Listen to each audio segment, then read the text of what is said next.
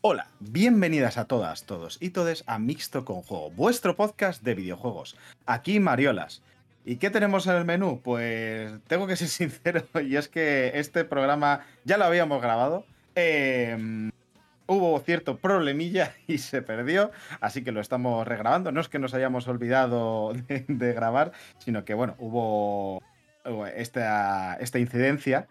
Y como realmente al final hemos visto que las noticias que habían eran todas una mierda y no nos apetecía hablar de ellas. A mí sí, porque soy así de desgraciado, pero bueno, a esta gente no le apetecía. La cuestión es hablar de ellas otra vez también. ¿eh? Claro, Eso es un matiz un poco- importante. volver a hablar de ellas tampoco nos apetecía. Hemos dicho, bueno, como teníamos un montón de análisis, un montón de análisis eh, muy bonitos, vamos a hacer solo análisis y ya está. Vamos a hacer un programa feliz, que estamos aquí de vuelta de vacaciones y estamos con la depresión postvacacional, así que solamente cosas bonitas. Y Esta- vamos a hablar solo de vuelta de vacaciones, ¿no? Eh, Aquí el señor Mariolas, aquí No, es un pues, pero no es solo yo, hay más gente que vuelve de vacaciones y restregando, ¿eh? Eso de restregar está muy mal, ¿eh? Está muy mal eso. Yo no re- Yo es que me, me uno a la gente, es el, es el concepto, es el, el proceso de, de septiembre que, que es un mes un poco depresivo. Eh, pero bueno, que solamente vamos a tener análisis. Además, tenemos una sorpresita muy bonita porque se nos va a acercar una persona preciosa que nos va a echar un capote, pero no voy a decir quién, no voy a decir... eh, vais a tener que escuchar el resto del, del programa para verlo o adelantar hasta entonces, pero bueno. Eh, Que se, que se queden, que es una persona que siempre merece la pena escuchar, así que que No, se no, queden. claro, pero que lo interesante, o sea, realmente la jugada buena sería saltarse el resto, del resto del podcast y escuchar solamente esa parte que ha quedado. Pero no lo muy digas, bien, que si no lo van a hacer. eh, Mariolas, esa No, porque los juegos que hay son muy bonitos y también hay que escuchar. Eso es- Mariolas, ese personaje soy yo. El invitado permanente, ¿no? Oye, eres el invitado bueno, permanente. Claro, todavía, todavía no es parte del podcast, oyer. O sea, verdad. Está todavía en sustitución de George, realmente. No lo, no lo Es, es- es el becario, o sea, está Me tienen, me tienen en una esquina, o sea, eh, como La, en la... la cuota vasca, ¿no? Necesitamos gente no madrileños para completar la cuota. Eh, se me ha acabado el café, a ver si me vas trayendo otro, ¿eh? Sí, sí, ya va.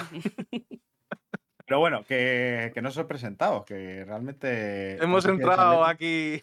Sí, sí, a, como Miuras. Así que. ¿Qué tal, Raúl? ¿Cómo estamos? Eh, Estoy mal, porque la lié y no voy podcast grabado. No, no la liaste.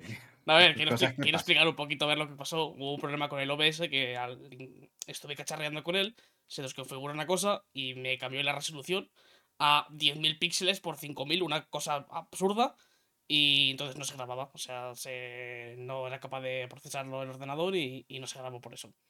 Pido disculpas, eh, he aprendido la lección, no volverá a ocurrir. y por lo Bueno. demás, bien, he estado jugando un pelín al Starfield y poco más. No he jugado mucho en general tampoco esta semana, he jugado poquitas horitas. Bueno, Vamos. está bien, ¿no? ¿Y qué tal te está pareciendo por el Starfield? A ver, eh, tiene sus movidas, la verdad. Es un juego de, Son- es un juego de Bethesda, ¿no? Son bastante obvias, pero bueno, de momento me- lo que yo... He jugado muy poco, o sea, llevo cuatro horas o así, o sea, muy, muy poquito. Y me lo estoy pasando bien, pero eso, es un juego que tiene carencias muy obvias, muy, muy obvias. Que en la primera hora de juego ya te das cuenta de ellas y, Uf. y algunas son durillas, la verdad, pero bueno. Bueno, habrá que habrá que verlo. Yo tengo ganas de realmente de probarlo cuando esté un poquito más barato, porque ya se me quitó el ansia, el ansia pura. Quien sí que le ha dado más horitas al Starfield y a otros muchos juegos, porque además es el que ha jugado prácticamente todo lo que tenemos aquí, es Kerk. ¿Qué tal? ¿Cómo estamos? ¿Qué pasa? Pues eh, yo sí, yo he estado jugando sobre todo a Starfield y a Pikmin 4. Eh, el Mm. Pikmin 4 me lo he pasado. Estoy ahora con un puro endgame. eh, vaya locura de juego. Vaya cosa Eh, más te voy a decir la verdad, no te lo has pasado. O sea, el endgame es quizás el 30% del juego. Yo me quedé flipando. Eh, no, no, sí, pero ya estoy en esa parte. O sea, ya, Ya, ya, ya. sí, pero- estoy casi casi para tener todo al 100% ya. eh, porque bueno, pues eh, eh, hiper- hiperfocos, ¿no? Y con el Starfield, que saca un texto, por cierto, hoy. Hoy, cuando grabamos, saca un textito en el coffee eh, sobre una cosa de Starfield. Eh, no, me, no me maten, por favor. No me apedreen por la calle. Solo pido eso. Estaba yo pendiente a ver si lo decías o no, para si no lo decías, lanzarlo yo igualmente. O sea, que iba, iba, iba a salir el, el texto del coffee. aquí. No, no, está dicho, está dicho. Está ahí en el coffee. Eh, Pues muy bien. Y también está por aquí Oyer. ¿Qué tal? ¿Tú a qué has estado jugando esta, estos Yo tiempos? he estado jugando a nada. Yo he estado eh, haciendo cosas, pero eh, Levantando hierros, ¿no? eh, levantando hierros eh, en las fiestas de- del pueblo y haciendo movidas de rol. Así que bien. Mm, Yo quiero jugar en rol. Bueno, pues sé master, máquina. Porque Ya, yo ya, más no puedo ya. Me he quedado yo con el cupo de partidas en el Mariolas porque voy a jugar tres partidas ahora mismo. Joder. Bueno, sí, yo es que en teoría tengo que empezar una, pero no empezamos. Es que esto es una mierda. Joder, me- siento mal. Ya, ya estoy deprimido. Pero bueno, que también tenemos por aquí a Sergio. A ver, di algo que me anime, por favor. Dime que algo todo va bien. Pues he estado jugando al Sea of Stars y es un juegarral que no te lo crees. Así que no sé qué esperas para jugarlo. Pues que. pues que tengo el Cosmic Wheel Sisterhood, el Zelda, me he terminado el Pikmin. o sea, Además es a mí los que deberes, a mí agosto me ha pasado por encima. yo estoy ya llegando al final y ya ha habido un par de veces que me ha agarrado la patata al corazón y ahí el juego y madre mía. Alguna, alguna llorera ha habido por ahí. ¿eh? Tiene momentos uf, muy bonitos, muy buenos. Pues mira, ya que estamos con ello, vamos a presentar el primer juego del, cua- del que vamos a hablar, que es precisamente Sea of Stars, que lo han jugado Kerk, que se lo ha pasado ya, y Sergio, que aunque el fin de semana pasado eh, también estuvo en el análisis, no había jugado tanto, ahora supongo que podrá añadir un poquito más. Eh, ¿Qué tal? ¿Qué os ha parecido este juego? Aunque yo ya lo sé, no para mí, para el resto. Pues eh, las mismas impresiones que la semana pasada. Es un juegazo increíble. eh, digno contendiente al, al juego del año para mí.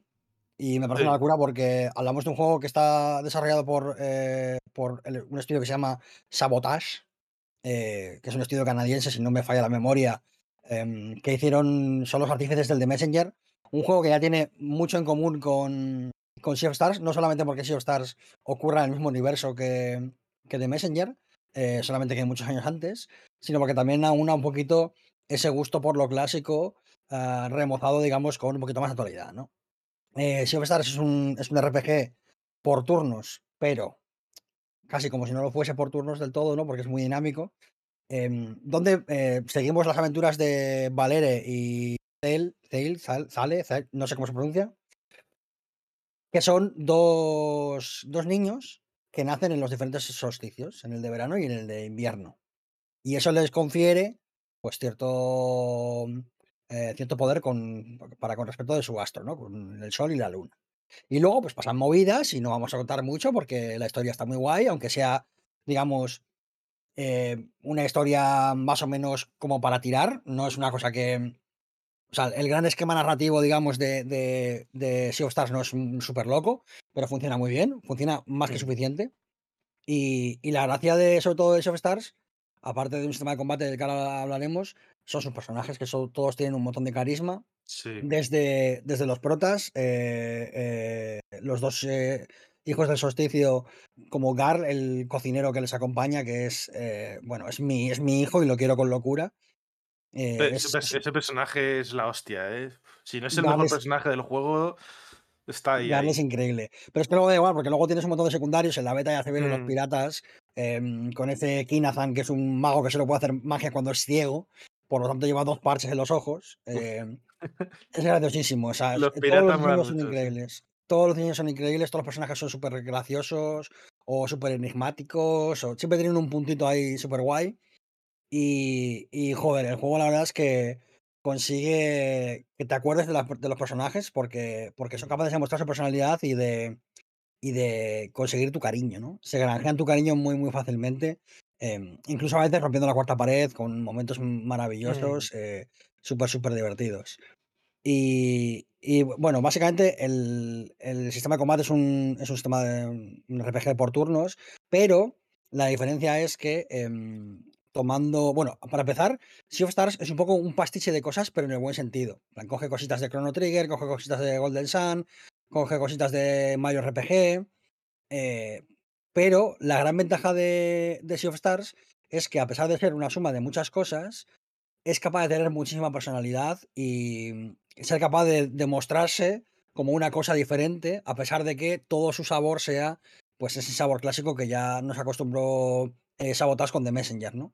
Em, como digo, es un, es un juego eh, los combates son por turnos, pero dentro de, dentro de esos turnos tenemos eh, ciertos mecanismos que podemos activar, ciertas mecánicas, como por ejemplo cuando golpeamos, si eh, pulsamos el botón X, en, bueno, en mi caso la X, porque lo jugué en la Play, en el momento adecuado, hacemos un daño extra.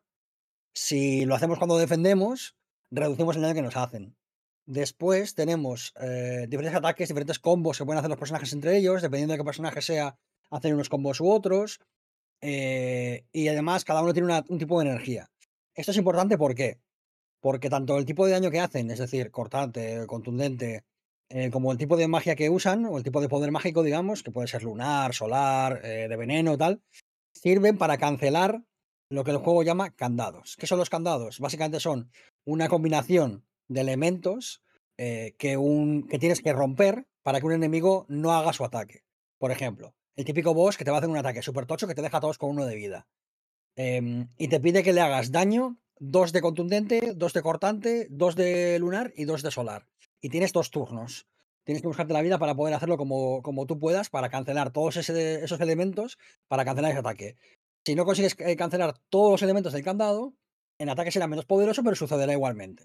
Y entonces, al final el juego te obliga en un sistema de combate que está muy bien, que es verdad que no evoluciona demasiado, pero que tampoco le hace falta porque está, eh, para lo que dura el juego, que son unas, eso, pues unas 30 horitas, no se agota, se, hace, se sigue haciendo divertido el combate.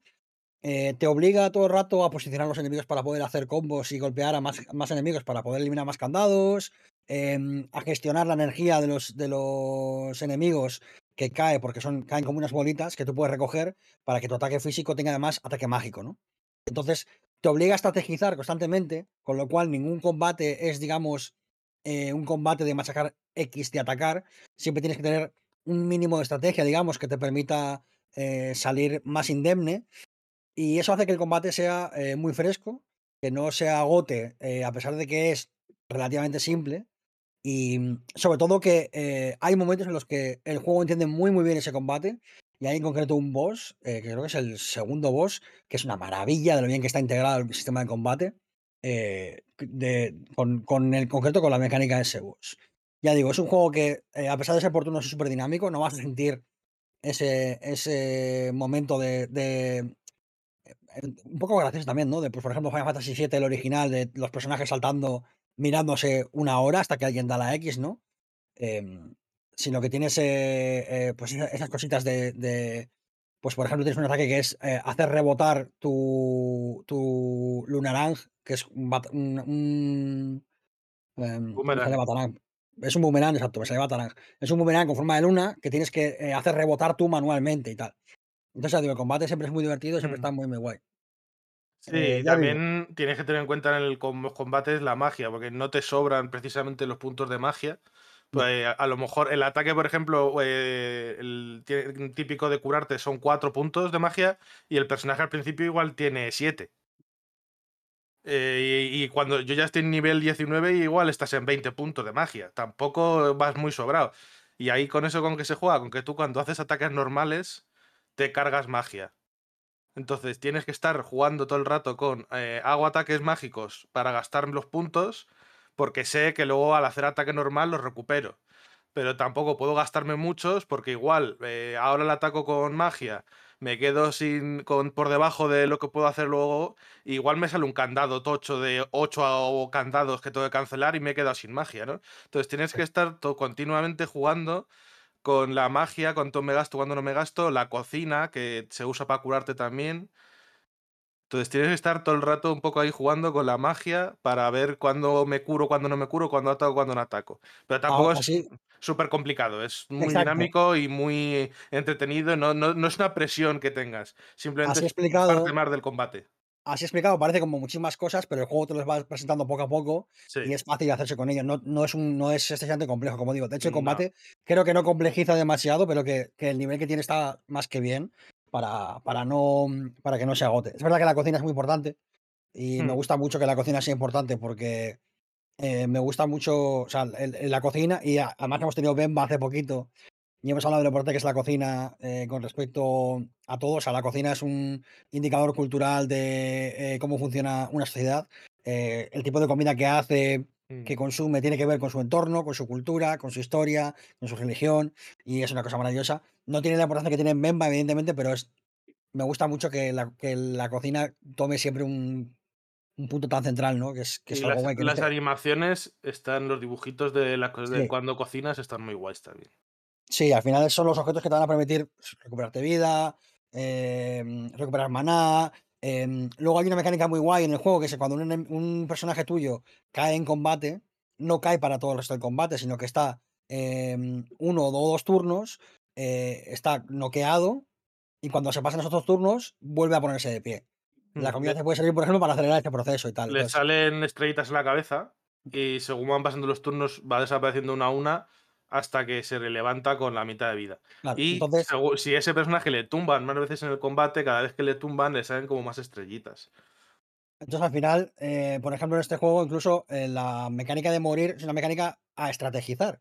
Porque a lo Mm. mejor me interesa que este, este personaje pueda estar dos turnos tumbado eh, y no tengo que curarle y perder un turno en, en curarle, ¿no? Y puedo atacar para eliminar este, este enemigo y que no me haga daño y tal.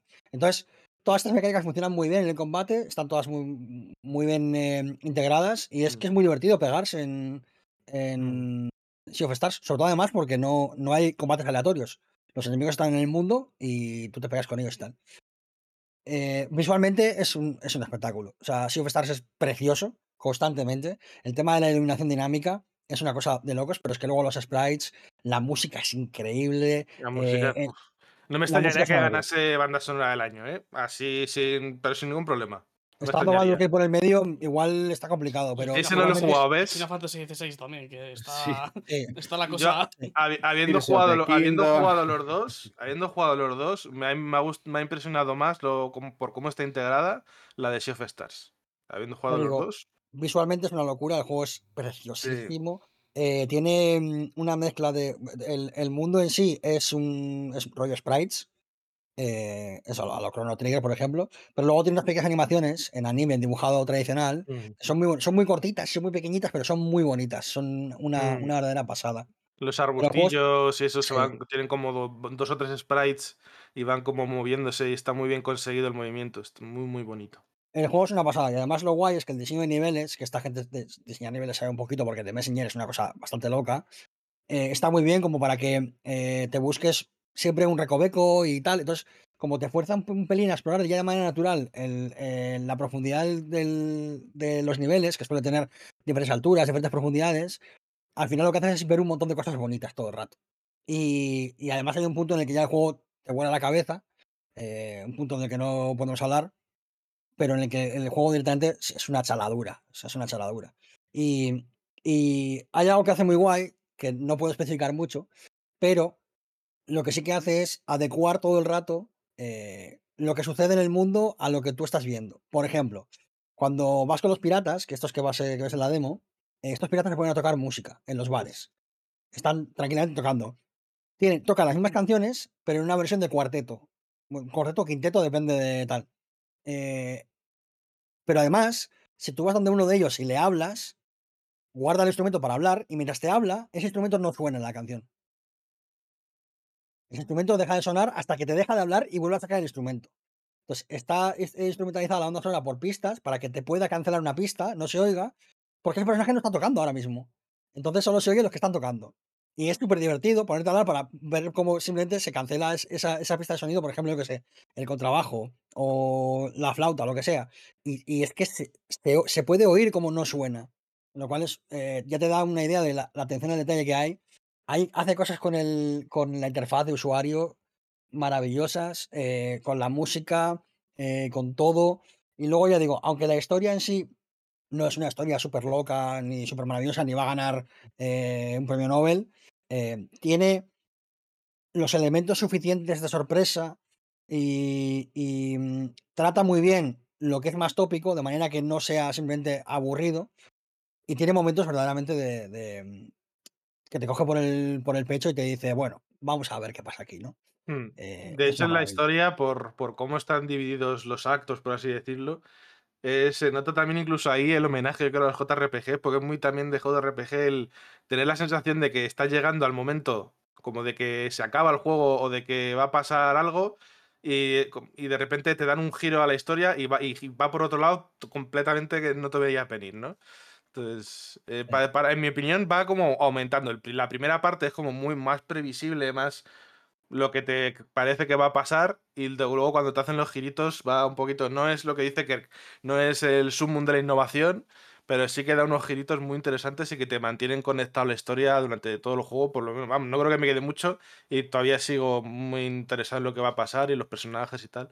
Y sobre todo es eso, que te, que te interesan los personajes, te interesa lo que les pasa y te Mm. interesa, te interesa que, pues, su viaje y sus objetivos y tal. Mm, Entonces, eh, eso, no hay, ya te digo que no he notado en ningún momento, es muy normal en, eh, igual es por la duración, pero es muy normal en cualquier eh, JRPG, por ejemplo, mm, tener un momento valle, ¿no? Tener un momento donde todo es más calmado, donde te puedes igual un poco hartar un poquito más, porque hablamos de juegos que a lo mejor duran 100 horas y tal, pero quizá porque el juego dura unas 30 horitas, 30 y pico horas si vas, si vas haciendo cosas secundarias, pero vas más o menos a la historia, no hay un momento en el que digas, se me está cayendo el juego ahora mismo.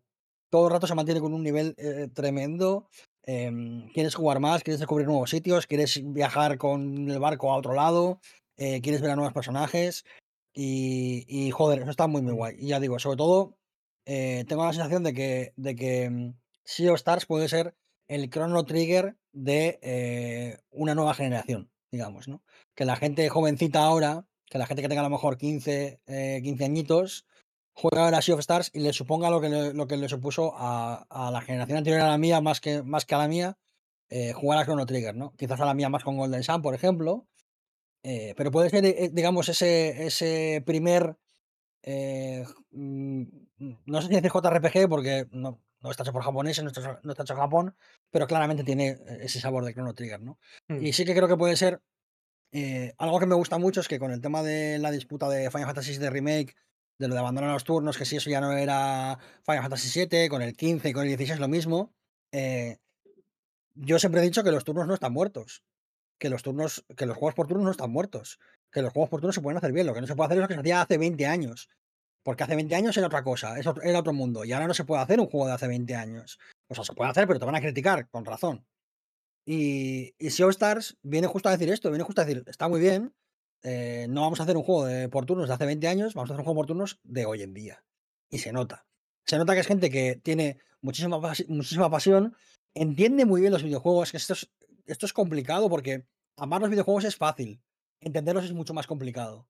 eh, porque requiere, eh, eh, amar algo requiere simplemente la pasión de amarlo, que te guste y que te agrade. Pero entenderlo requiere un análisis, requiere una reflexión, requiere un conocimiento. Y eso es, es jodido, es trabajo. Y, bueno, Y- amar y- es una es una reacción, entender es una acción. Sí. Y, y en Sabotas entienden muy bien lo que hacen, porque con The Messenger ya lo hicieron, ya entendieron. eh, digamos que es el equivalente a como cuando. O sea, Sea of Stars te da la sensación que tú recuerdas jugando a Chrono Trigger. ¿Vale? Sí, Y- que hablamos a veces de lo que piensas que era y luego no era, pero esto como que te da, ¿no? A ver, yo creo que Chrono Trigger sigue sigue siendo un juegazo y te lo pones en el día y Mm. te lo metes por el culo como más feliz que la hostia. Pero me entendés por dónde quiero ir, ¿no? Que te da, Sí, sí, sí. que tiene ese saborcito, ese saborcito a Mm. Chrono Trigger, eh, y que tiene ese sabor a, a recuerdo. Y, y lo hace a- atendiendo a un gameplay y a un montón de detalles, como pues eso, la iluminación dinámica, los sprites, el arte, la música, los personajes, tal, todo esto, eh, con un cariño brutal y haciendo un juego que, que está muy lejos de ser competente, porque creo que está muy cerca de la excelencia. Sí, O sea, yo creo también otro de los aciertos que tiene es, y una de las razones de que en lugar de 100 sean 30, es que no te inunda el juego de secundarias.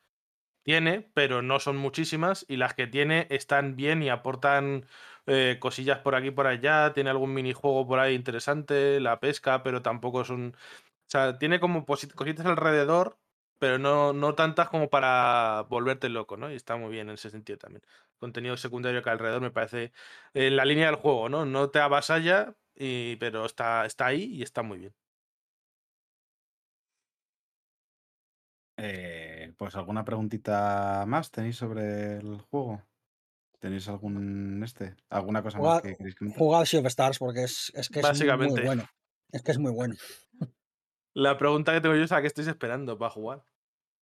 Pues, otros juegos, la Bueno, el, el éxito de ventas que ha sido, que ha vendido eh, lo que proyectaban para todo un año, lo ha vendido en una semana prácticamente, eran 200 200.000 copias saliendo de salida en Game Pass y en el Game PlayStation Plus. Plus Extra. Lo cual es una locura y te viene a decir eh, lo mucho que, que la crítica y el público están de acuerdo en que Sea of Stars es uno de los grandes juegos de este año, un año que por otra parte está siendo una verdadera locura. Sí, sí. pero Que vamos, este año al final han salido juegos como el Starfield. La gente va a pensar Ya. que Starfield, pero a mí me gusta Starfield, lo que pasa es que me enfado. Con él. La Pero verdad. es que sin, haberlo te jugado. hará llorar, ¿eh? Claro, sin haberlo jugado y viendo, escuchando a la gente, el Starfield lo que tiene es que tiene pinta de que es un juego muy disfrutón, pero que tiene también razones para enfadarte mucho. Pero no hemos venido a hablar de Starfield. Efectivamente. haremos Eso de es otro Starfield en algún momento, sí. En algún momento. Sí, porque hasta que me lo pase, lo mismo pasa en cinco meses, no sé. Igual para el año que viene, ¿no? Al ritmo que voy, la verdad es que poco. Sí, más o menos cuando yo me termine en el del ring, es un poco. sí, esa, esa cuestión. Mariolas, por favor. Que voy a por el Zelda, que es que ahora es lo que me toca. No, de hecho, voy a por el siguiente juego que vamos a hacer, que es un poco respondiendo a la pregunta de Sergio de a qué estoy esperando para jugar a Sea of Stars, porque estoy jugando a The Cosmic Will Sisterhood, que este ya se lo ha pasado Kirk. eh, y nos va a contar un poquito más de lo nuevo de The Construct Team. Pues así es, ese es el nuevo juego de Construct Team, estudio, estudio valenciano, eh, uno de los referentes de nuestro país en el desarrollo de videojuegos y un estudio fetiche para mí. Ya sabes que me gustan mucho los juegos de, de The Construct Team. Y, como ya dije en el, programa que se perdió, creo que este es el, este es el juego más redondo, más maduro de, de The Construct Team. No porque los temas que trata sean eh, más maduros que, por ejemplo, lo que trataban en, en Ghost eh, Will Be Watching o en, o en The Resistance Club, no es por eso, sino porque creo que han conseguido una cosa que era la pequeña cosita que les faltaba, quizás, el, lo único que podías decir, ay, ese empujoncito, que era que, que los juegos de deconstrucción se sentían como una mezcla de cositas y algo que han, que han conseguido por fin con este de Cosmic Will Sisterhood es hacer un juego eh, que es un todo, en el sentido de que eh, todo está imbricado de una manera eh, que parece el orden natural de las cosas. Em, The Cosmic Will Sisterhood es así y no de otra manera porque no podría serlo. Igual Y- se podría decir que no es que antes faltasen cosas, sino que como estudio ahora han dado un paso más hacia adelante, ¿no? Que antes Yo- estaba bien, pero ahora se uni- como que se unifica todo de lo que han ido aprendiendo y han dado un paso más como estudio, ¿no? Yo creo que ya estaba ahí, no, no creo que sea cuestión de dar un paso, creo que ha, si- eh, ha sido, no sé si ha sido suerte, en el sentido de que esta vez ha funcionado y otras veces no ha terminado de, encajar, no porque los otros juegos de construcción no sean buenos, al contrario, eh, Club es una maravilla em, eh, y, en general todo lo que hacen es, increíble, todo lo que hace genera conversación y, es algo, algo genial. Pero sí que es verdad que para mí este, mm, eh, este de Cosmic Will Sisterhood es un juego que por fin eh, consigue aunar y consigue eso, imbricar, como decía, las mecánicas, el lore, su ambientación, sus personajes, para que todo funcione como un universo eh, contenido en sí mismo, que está ahí, al que te puedes asomar y que, y que todo tiene sentido y encaja perfectamente. No hay que, no hay que forzar ninguna pieza del puzzle un poquito para que entre esa esquinita, sino que, ya digo, The Cosmic Will Sisterhood es así porque no podría ser de otra forma, porque es lo que tiene sentido y es lo que está bien. Y, y es lo que digo, por ejemplo, las mecánicas que tienes, que, que al final, si lo piensas realmente, de Cosmic Will Sisterhood no es muy diferente de Red Dead Club. Es muy parecido. Pero para mí funciona mejor todavía que de Red Dead Club. En el sentido de que, por ejemplo, eh, hay mecánicas en, en The Red Dead Club que están eh, cogidas a otro lado y metidas, dándoles un contexto y dándoles una idea. Pero tengo la sensación y esto no tiene que ver con cómo se ha hecho el juego, sino con lo que tú recibes como sensorialmente al jugarlo, em, de que todo, todo lo que está en The Cosmic Will Sisterhood ya estaba ahí en la idea primigenia de Cosmic Will Sisterhood y no se ha añadido nada. Simplemente eso es todo lo que es, ¿no? Eh, y ahora vamos a decir de qué es, qué es The Cosmic Will Sisterhood, porque está la gente diciendo, ¿de qué me está hablando, no? The Cosmic Will Sisterhood es un, es un jueguito, una aventura casi conversacional, eh, en la que somos eh, una bruja que se llama Fortuna que ha sido expulsada de su aquelarre por, por la jefa del aquelarre, por un vaticinio que hace con su poder de la adivinación, con sus cartas. La, la expulsan y la condenan a estar mil años en un asteroide vagando por el espacio. Cuando pasan 200 años, Fortuna se cansa, eh, porque está ya casi a punto de volverse loca, y decide hacer un trato con una entidad eh, previa al universo prácticamente para recuperar su poder. Y para ello lo que hace es forjar una nueva baraja de cartas, pero no una baraja normal y corriente, una baraja eh, con poderes arcanos y de artefactos y otras movidas, ¿no?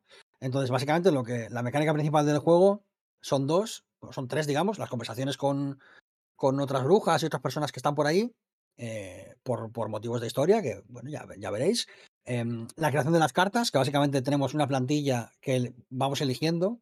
Elegimos un fondo, elegimos eh, unas figuras, unos artefactos y configuramos la carta a nuestro gusto como nosotros queramos, ¿no? Colocamos las imágenes donde queramos Un buen rato haciendo las que Sí. que ahí.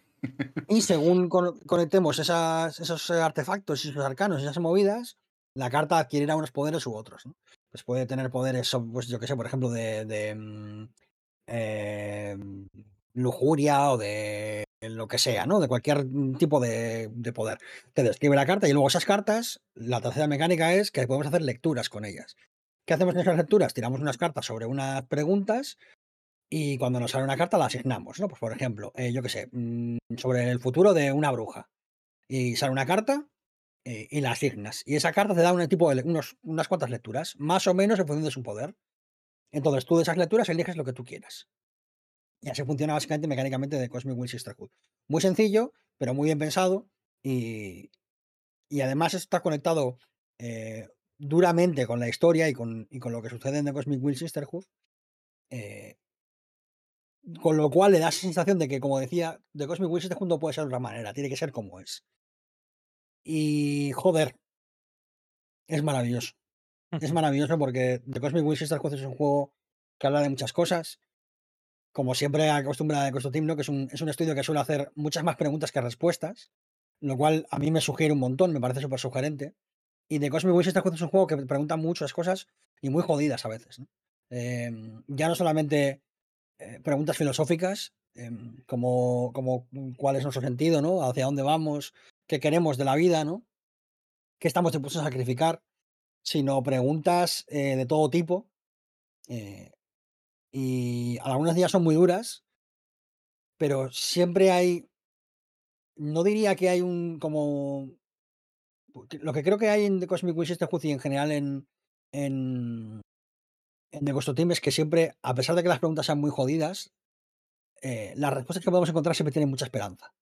Y eso es algo que me gusta mucho. Y The Cosmic Will Sisterhood no, no es diferente en ese sentido, porque siempre hay un rayito de esperanza y eso está muy, muy guay.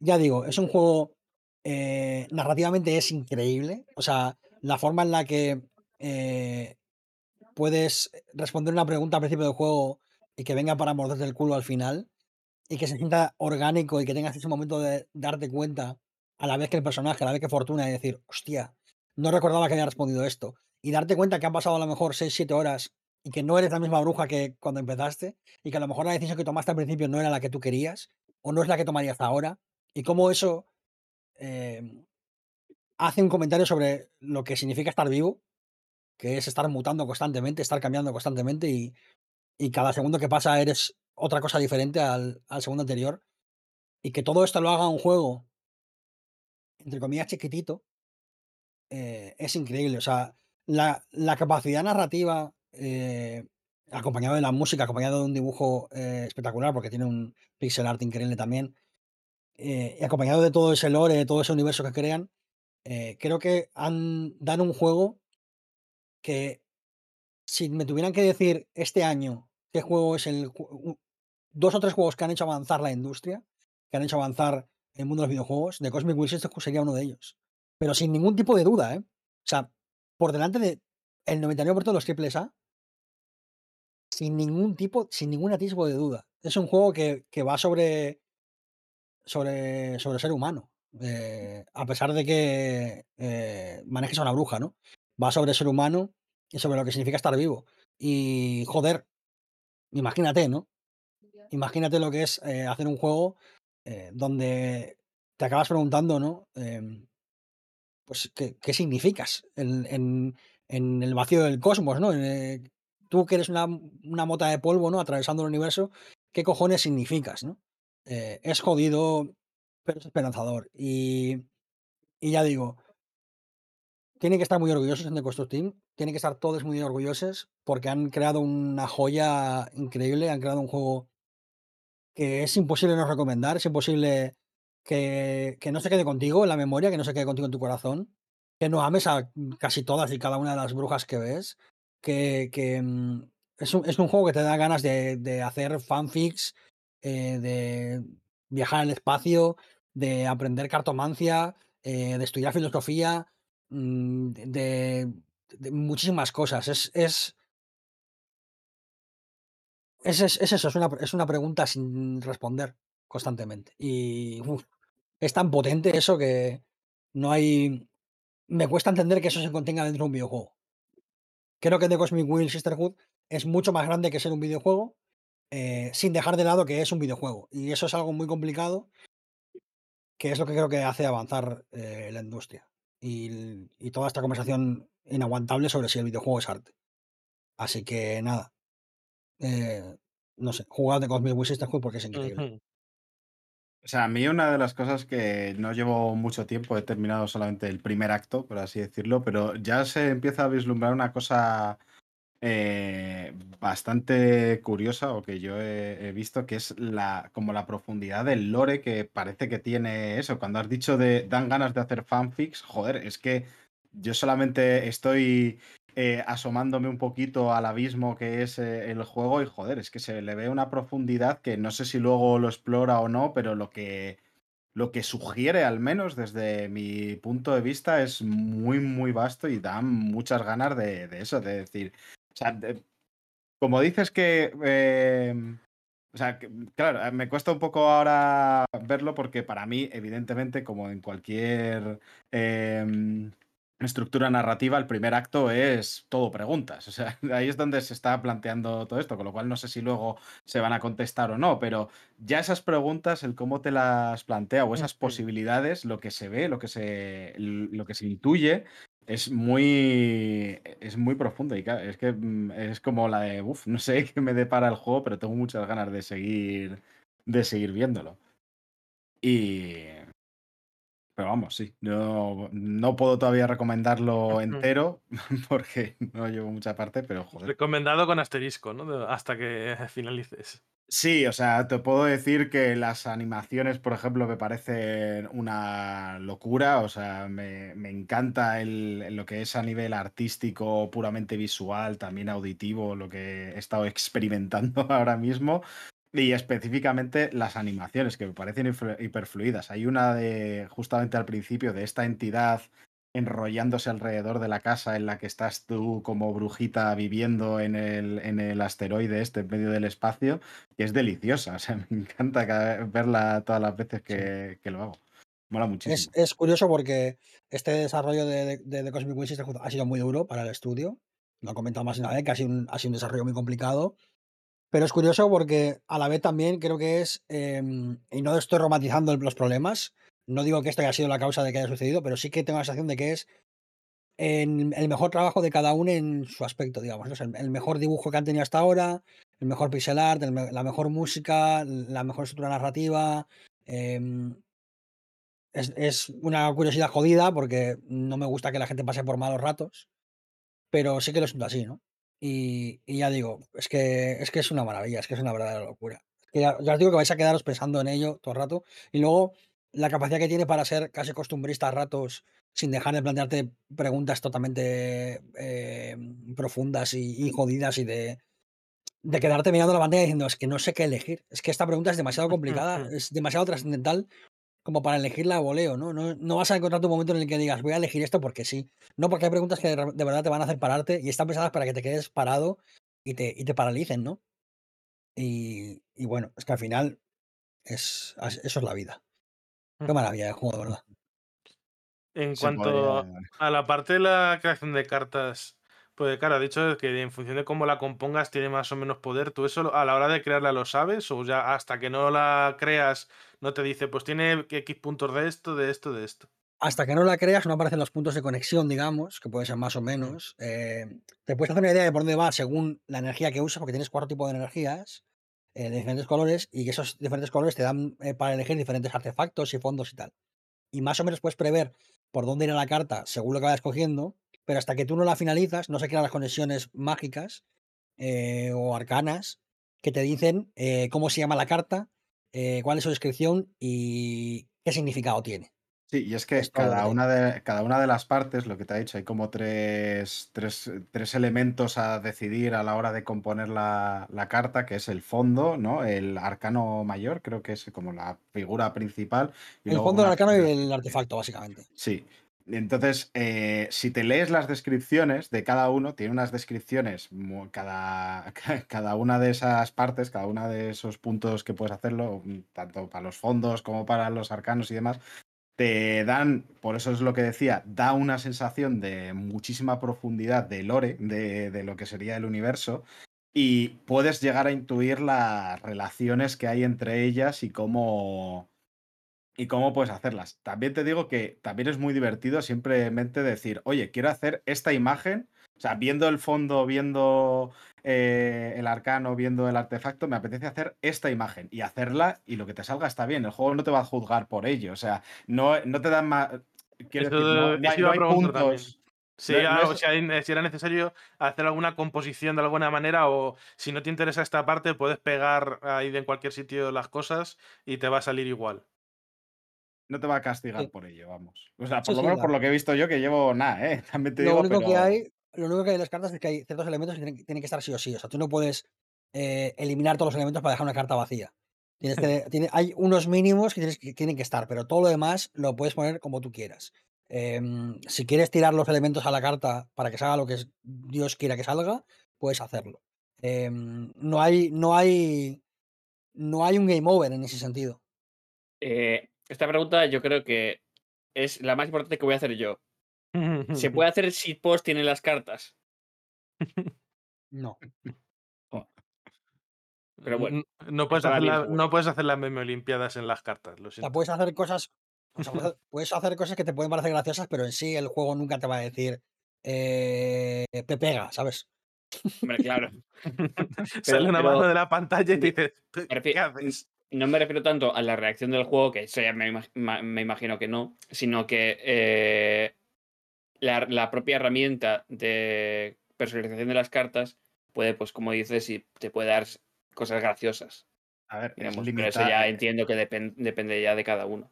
Es limitado, pero claro, eso es tu. O sea, Claro, cualquier cosa que si pones a cualquier personaje con una cosa por el culo, ya está. Sí. A mí me hará, Sí. gracia, así que para adelante también con eso. Eso lo puedes hacer si quieres, sí. O sea, Sí, de hecho, yo he visto gente hablar de voy a intentar imitar esta escena de esta serie o de este anime o de tal y a ver, a Sí, ver alguno cómo de estos he sale". visto, sí, sí, sí. Que por cierto, que por cierto, em, la, la cantidad de información que generan las cartas cuando las, cuando las eh, fabricas y la cantidad de, de sugerencias que te hace, o sea, cada, hay cartas y hay fondos que solamente la descripción de ese fondo ya vale para hacer un libro, una novela. Ya es un concepto para una novela. No estoy Sí. exagerando ni un poco. O sea, es una cosa maravillosa. Te vale para hacer una temporada de Doctor Who la, O sea, es que- el juego. Me recuerda un poco como a. eh, a todo el lore este de. de Lovecraft, en el sentido de que hay mucha. O sea, te dicen. Mucho del lore está escrito de una manera como muy de, de cuento, de mito. Entonces es, es muy sugerente por esa forma de narrarlo. O sea, digo, digo Lovecraft por, esto, pero vamos, es ese sentido del eh, y entonces no sé qué, no sé qué raza hizo no sé cuántos, tal. O sea, es como, como leer eh, lore de, de, de Dungeons and Dragons, lore de cualquier otro lado, de Warhammer. Entonces lo sientes con esa profundidad, con ese decir, uy, quiero saber más, ¿qué le pasó a esta gente? ¿Qué, qué, qué podría ocurrir por aquí? Está... Luego ya, para terminar, eh, hay una actividad que se puede hacer que es leer. En este juego puedes leer si quieres. Y no voy a decir lo que puedes leer, pero Libros. obviamente, gracias. Me refiero a qué obras Y puedes leer. Y si quiere leer tablillas la, la muchacha, que lea lo Ah. que quiera, ¿no? Mm, No. Pero, a ver si me dejas terminar. Pero hay pergaminos que. Perdón. La gente que ha escrito esos libros que puedes leer, eh, no os voy a desvelar quiénes son, pero eh, son literalmente putos referentes. Entonces, pues vais allí, probáis, y hay algunos que son increíbles. Munismo. Bueno. Eh, pues nada, si no tenéis ninguna preguntita más, ni nada más que añadir sobre el juego, eh, pasamos de este pepino cósmico. Realmente todos son pepinos cósmicos, Pero curiosamente. este en literalmente. Este literal. Pero es que el anterior un poquito Gambas- también. Y el siguiente. concretamente. Sí, lang- langostino cósmico, sí. Uy, sí. Eh, el otro también tiene pinta de ser Pepino Cósmico, eh, que es el, el último juego de From Software, eh, que no es otro Souls, no es, otra, no es otro de ese tipo, sino que es Armored Core 6, que es la sexta entrega numerada, importante decir esta palabra, de- Porque no numeradas como la decimoquinta, decimosexta, una cosa así. Pero yo, la, yo la pregunta que tengo antes es, al fin, ¿vamos a hacer pausita para ir al baño y esas cosas o no? Porque igual... Vamos del tirón. Del Vamos tirón, Vamos del tirón, tú véame Adelante. No, no, no. Yo era una pregunta para la... Para la Y alguien se está meando que se me encima. Claro. En, una botella, ¿no? Como, la, No, como no. Amazon. No, No, no, no. encima. Al Encima. suelo. Eso es. No, no, el, el suelo no, el suelo es, pa- el suelo es abajo, encima. O sea, que se vea ¿Podemos, en con- podemos ¿no? continuar, por favor? Sí. No sé por qué vamos a discutir ahora sobre cómo mear. Pero, Armored Core 6. Un juego para mearse, supongo. No, ¿no? Eh, ¿Qué nos puedes contar de él? Porque este también lo ha jugado Kirk, pero el que se lo ha pasado a tope, ¿no? Es Raúl. Eso ¿Qué nos es. puedes decir? Pues Armored Core 6, como habías dicho, juego nuevo de From Software, pero este juego es un poquito vuelta a los orígenes de, de, de este- de este estudio porque no es lo que han estado haciendo estos últimos 10 años o casi 15 ya desde Demon Souls. Este juego no es un Souls y no tiene nada que ver con un Souls, es algo completamente distinto. Este juego va de ser un piloto de, de mechas. Tú eres un, un- mercenario que te contratan distintas, distintas eh, organizaciones corporativas para realizar distintas tareas. Eh, la movida que ocurre en este juego es que está ambientado en un planeta que se llama Rubicon. Este planeta hay un recurso que se llama el coral, que es muy valioso y tiene además unas movidas un poco locas que son spoilers y no los voy a contar. Eh, Eso es- ¿El nombre del juego tiene que ver con eso? Lo de los fuegos de... los fuegos de Rubicon. Rubicon es por una movida que ocurre unos años antes. De, Mm. Te lo explican en el juego cuando se lo Digo, juegas. igual como el, el coral y tal se suele relacionar en algunas con el fuego, en el coral de fuego, esas cosas. Digo, igual es por el coral, por ahí por donde. Pues el- tiene, tiene que ver, o sea, está todo relacionado. El tema es, os- eh, en, en este planeta, esta- estas empresas están peleándose entre ellas para poder apoderarse de este, de este material, de este coral, que se puede utilizar como combustible y demás, y tiene, es extremadamente poderoso. Entonces a ti te van, a lo largo de la historia, te van contratando distintas, distintas empresas para realizar distintas tareas y tal. Y una cosa muy curiosa que pasa, como eres un mercenario, pues estás en una empresa y en la misión siguiente estás enfrentándote contra la misma empresa que te ha contratado anterior. Esto está pasando constantemente. Y el juego juega mucho con esto, porque hace más que te encariñes con ciertos personajes que aparecen y tal, eh, y después tienes que enfrentarte contra ellos o contra su equipo, demás, o, o movidas todo el rato de este estilo. Además, en ciertos momentos tienes que tomar decisiones de hacer una misión con un equipo, con una empresa o con otra. Todo el rato te está poniendo eh, en estas en estas decisiones. El tema del juego, la forma en la que se juega, es un. Lo que he dicho, eres un piloto de mecha y tiene como dos partes el juego en sí. Lo que es la conducción y el pilotaje de- del mecha y la construcción. Y el juego funciona también a la, forma, a la hora del progreso de ambas formas, porque tú cuando empiezas, claro, no sabes ni controlarlo y no tienes ni idea de cómo funcionan las distintas partes y tal. Entonces, al principio cuesta, es un juego que en ciertos, sobre todo en ciertos puntos de- del principio del juego puede costar mucho porque no entiendes todavía funciona como, como no entiendes cómo funciona todavía el crear el mecha. Entonces te encuentras contra algunos picos de dificultad, sobre todo uno de ellos en concreto que se ha hablado mucho de él. Eh, Sí, de hecho lo comentamos la otra vez y he- yo he escuchado que ha habido mucha queja con el primer boss así más gordo, que la gente lo está encontrando muy difícil Mm. y que se están quejando porque el estudio dijo que no iba a ser un Souls el, y tema, la dificultad y tal. el tema es eso. Claramente es un pico de dificultad. Es un, incluso sabiendo jugar bien es, es jodido. El tema es que ahí es como el punto de conexión entre, entre ambos sistemas de progreso. El aprender a jugar, a saber a controlarlo, el moverte en las tres direcciones, el saber disparar las cuatro armas que tienes en el momento en el que debes y a los ritmos a los que debes y saber gestionar las recargas y todo, saber gestionar la energía. Todas las bar- tienes mil barritas en la pantalla, pues saber gestionar todo eso. Pero también tienes que aprender a construir eh, el robot para que funcione contra cierto tipo de enemigos. Este enemigo en concreto pues tiene unas peculiaridades y ciertas armas o ciertas partes del, del mecha funcionan mejor contra eso. Entonces la progresión y, el- y la, a la hora de jugar funcionan de estas maneras. Te pasas tanto tiempo diseñando el mecha que combatiendo con él. Y el juego, en todo esto que hace, es fantástico. O sea, exquisito. Es increíble lo bien que funciona. El combate es una maravilla. Es súper satisfactorio. eh, todas las posibilidades que tiene. Todas las. es- un poco como el Gran Turismo y el Forza, ¿no? Que realmente si quieres sacarle todo el jugo, bueno, y en este caso, si quieres sobrevivir, realmente Claro, tienes que es que- estar ahí. Aquí es que no te queda otra. No, no puedes pasarte. A ver, a lo mejor puedes, obviamente. Hay gente muy loca, pero es muy complicado que en una primera partida te lo pases el, el juego sin entender cómo funciona el. Cómo O sea, no- funcionan esos estamos hablando para, para tu primera partida, no Ujú. para la gente que Eso se la ha pasado 200 veces y está haciendo la no-hit eh, con plátanos, ¿no? Es un poco... Eso es. Lo he visto muy, muy comparado también con Ace Combat. No sé si con Sí, ese tiene el más te- que ver. El tema es que con Ace Combat tiene, se parece mucho al sistema de, de misiones. La forma en la que funciona es, estás en el garaje, aceptas una misión, tienes un briefing que te cuenta lo que tienes que hacer en la misión y vas a la misión. Terminas la misión, vuelves al garaje y otra vez lo mismo. Esto funciona exactamente igual que en Ace Combat. Y la forma en la que conoces a los personajes y cómo avanza la historia y tal, también es muy similar a cómo es en Ace Combat. Igual con los briefings estos o con conversaciones de radio en el, mecha, porque no normalmente pues no estás es todo el rato todo lo que hay de jugabilidad es pilotarlo no hay momentos de las cinemáticas que hay eso siempre pilotando no hay momentos de interacción con otras personas siempre es son eso por radio y te cuentan distintos personajes por dis- distintas movidas el tema es eso que el, la es toda esta parte que digo del combate de cómo funciona lo- el, cómo funciona el combate, los tipos de enemigos, los bosses, toda esta parte está muy bien, pero es que luego la parte de construir el mecha es también una maravilla. O sea, tienes una cantidad de posibilidades que es prácticamente infinita, o sea, es una barbaridad.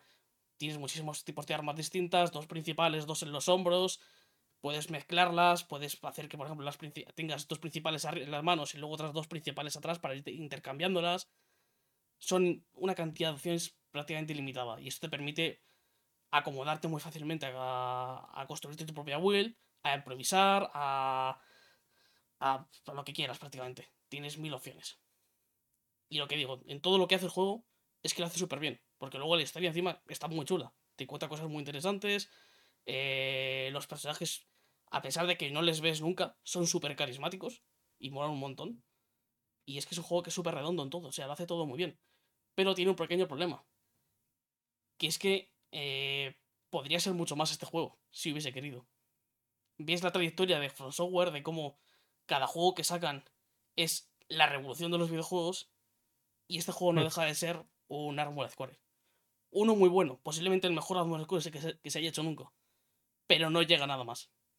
Y es porque me da la sensación de que mm, después de tantos años de que salió la última entrega, que hace ya más de una década, pues como que no sabían muy bien cómo estaba el terreno como para sacar, eh, volver a esta saga. Entonces creo que es como hacer un lanzamiento un poquito más, más pequeño, más cometido, que sea muy bueno, obviamente, porque es la sella de identidad de From Software, hacer pepinos. Entonces, sacarlo un poquito más comedido, con menos contenido, eh, con a lo mejor hay muchos enemigos, por ejemplo, que se repiten, sobre todo los minions que te encuentras por eh, las batallas más. quitando los bosses, los restos de enemigos son como muy repetitivos y tal, hay poquita variedad. Entonces, es eso, algo un poquito más cometido y tal, para ver cómo está el terreno, para luego querer sacar un, un título más grande y que sea más ambicioso y que pueda hacer cosas más interesantes. Porque este juego es eso, es una maravilla, funciona genial y es un juego que además recuerda momentos, porque es que cuando dominas el, el, el mecha es un juego que es súper satisfactorio, la forma en la que lo controlas eh, es una pura, es pura fantasía de poder y se siente súper bien. Pero eso, se da la sensación de que, de que se podía dar, podía dar un poquito más a este juego. De que si le invierten más dinero, más tiempo en hacerlo, porque claramente este juego ha sido desarrollado a la, a la par que, que Elden Ring y con su DLC y tal, o sea, se nota que que, que es un juego secundario al final. Que no es un el próximo, el gran título de From Software que viene a, a, a poner las, las cartas sobre la mesa y decir, estos somos From Software, sino que es algo más como para ver, como yo me da sensación de tantear cómo está el terreno para juegos de este estilo. O un proyecto más, eso sí. Sí, un, juego, eh, un proyecto más. accesorio. Sí, algo más pequeño, algo más comedido y tal. Y, y es la única pega que le puedo poner. Pero con respecto a la saga, o sea, quiero decir, ya, ya no solo, ya no esto, sino la- con respecto a la saga, es, eh, es, es un aumento o se Claro, mantiene en el no mismo puedo hablar tampoco mucho porque no, no he jugado los anteriores de la saga, pero por lo que tengo entendido es, es mejor en todo. O sea, es muchísimo, es mucho más que los anteriores juegos de la saga, pero es que claro, la saga, eh, que hasta qué momento se puede hablar de, continu- de continuismo o no con un juego que hace 15 años y no tiene una entrega. Entonces, es un poco ahí. Yo por eso lo quiero comparar. No, bueno, me refería más a nivel como de, mm, de ambición, en el sentido de, sí, evidentemente es un, Si un rompe, si proyecto... rompe mu- si rompe mucho o no con lo, con lo anterior, ¿no? Quieres decir, si es innovador o si es No, bueno, más que innovador, quiero decir, si se le nota que hay más, o sea, que se ha querido hacer más con respecto a lo anterior de la saga, porque para mí es una saga relativamente desconocida, o sea, yo Sí, sabía el nombre, pero no la este, entonces eh, es un poco como que se me ha dado la sensación de que en este sí que se ha intentado hacer más con respecto a lo que era antes, que evidentemente va a ser me- es menos de, de lo que sería la saga de los Souls-like que, Claro, que- es- que es- lleva es la esta. Yo, claramente es más- es más- escuchando, o sea, Sí. escuchando a Raúl, yo tengo la sensación de que en este han querido como ver a ver cómo estaba el terreno y han cogido lo que es Armored Core y lo han llevado a la actualidad, ¿no? Al final hay mecánicas claro. que tienes que adaptar, hay cosas que tienes que cambiar, porque es que mm, es que son, son igual son dos generaciones de o tres, ¿sabes? Los que se han saltado con Claro, esta con este si juego. quieres ponerte a jugar los armas antiguos es un sufrimiento, o sea, no el control es súper tosco y tal, este no, este Normal. tiene un control que es finísimo, o sea, desde el, desde el primer segundo en que lo coges el, el control del mecha dices, esto es una maravilla jugar con ello. La forma en la que se mueve, la for todos los el tipos de movimiento que tiene, todo es una maravilla, es que está súper bien hecho y es súper disfrutable. Esto en los anteriores juegos de la saga no era así. En los anteriores juegos de la saga todo era mucho más tosco y tal, entonces... En ese Sí, igual el pues sí, Armored todo Core era mucho 5 mejor. en su época iba finísimo. Pero claro, es que han pasado tantos años que.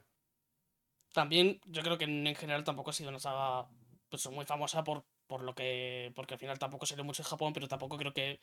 Yo esto hablo sin desconocimiento porque digo, no los he jugado, pero tampoco creo que fuesen unos videojuegos de la hostia si no son tan conocidos. Bueno, eso A ver, Hay sagas ocultas, creo- ¿eh? Con es- Japón, sobre todo con Japón, hay sagas que no han salido Sí, sí, nunca pero- y son la hostia. pero igualmente, teniendo en cuenta la fama que ha cogido luego From Software y tal, pues a lo mejor se hubiesen hecho un poquito más famosos a lo largo de los años y tal, y creo que no ha ocurrido porque. Bueno, pero igual necesitaban bien. ese, ese revival, precisamente. Claro, de claro, por eso, decir, esto- de- porque Front Software ahora es famosa, sí, pero es famosa por eh, los Souls. Es decir, ahora mismo es conocida en el. En el, en el eh, eh, en el conocimiento global, por así decirlo, es más conocido por eso que por otras sagas. Porque, por ejemplo, yo la, yo me enteré, o sea, cuando se hizo famosa, mm, cogí con sorpresa que una de mis sagas favoritas de cuando era más pequeño, que era el Tenchu, también la habían hecho ellos. Y yo, oiga, ¿y esto? Pues porque ahora mismo está olvidada por, por ello. Entonces Mm. nadie va a querer rescatar algo que igual dicen, bueno, pero si, si, ell- si ellos no se acuerdan de esta saga, ¿para qué lo vamos a hacer nosotros, no? Entonces, ahora viendo que sí que la, la propia compañía tiene interés en seguir haciendo juegos de la saga, igual precisamente con este, habiéndole em, habiendo actualizado el sistema y demás y habiéndole puesto el know-how que han conseguido durante todos estos años de, de haberle de haber hecho estos pepinos cósmicos que son los Souls, pues han conseguido eh, relanzarla y demás y demostrar ese interés y que la gente mm, demuestre interés porque además me resulta, o sea, creo que ha habido bastante campaña publicitaria alrededor de ella, no ha sido un show drop ni mucho menos, o sea, ha habido cierto, cierto revuelo. Evidentemente no tanto como con un Elden Ring, pero joder. Claro, yo- la forma es eso, yo lo que creo que es eso, que es como una forma de tantear el terreno, pero hacerlo de una forma muy inteligente y muy buena para tanto para ellos como para, para el jugador, porque estamos muy acostumbrados a, a, a que saquen remakes, remasters de un montón de títulos y tal, para ver cómo está el terreno para volver a sacar una nueva entrega. Esto lo hemos visto con muchos juegos. Crash Bandicoot, por ejemplo, me viene ahora mismo a la cabeza. o- Hay muchísimos ejemplos de esto. Y Pasa que también estas sagas tienen como un, un legado detrás para apoyarse en un remaster. Armored Core igual no tiene eso. Hombre, teniendo Hombre. 15 entregas anteriores, podrían haber hecho Sí, un remaster. Pero, pero necesitas, necesitas un bagaje dentro de la gente para que eso funcione. Claro, Como pero. solo te das 15 entregas si eres de, de culto y no me suena, no lo he jugado de joven, Claro, pero como un Crash Bandicoot, pero- no tengo una base para. el tema es que. Ar- problema lo tienes con la sexta entrega igual, o sea, No, eso pues al no- hacer un juego nuevo y de Front Software es otro rollo. Pero dice es- remaster es del primer Armored Core y en realidad es O, o hacer un juego nuevo, pero ya está. Armored Core, Sí, el más, 6, Claro. incluso. Pero eso, a mí me parece que tiene mucho valor eso de que en vez de decir hacer un- una colección de remaster o remakes o lo que sea, hacer un nuevo título de la saga y, y que se pueda disfrutar además perfectamente sin haber jugado los anteriores y que además sea un juego increíble. O sea, que, que eso, que podrían haber, haber invertido mucho menos incluso y ahora sí han, han también podrían haber invertido mucho más, obviamente, por lo que digo de que creo que es un juego un poquito comedido, pero creo que es una forma muy correcta de hacerlo, de, eh, de demostrar eso, que pueden, pueden continuar con esta saga de que, y, de que, y de que van a estar al nivel. Si se van a, hacer, van a hacer más entregas, van a estar al nivel y van a poder hacer superproducciones con, eh, con, esta, con esta saga también. Creo que eso es un primer paso para ver, para que Armored Core se convierta en algo mucho más grande de lo que, de lo, que lo conocemos ahora mismo.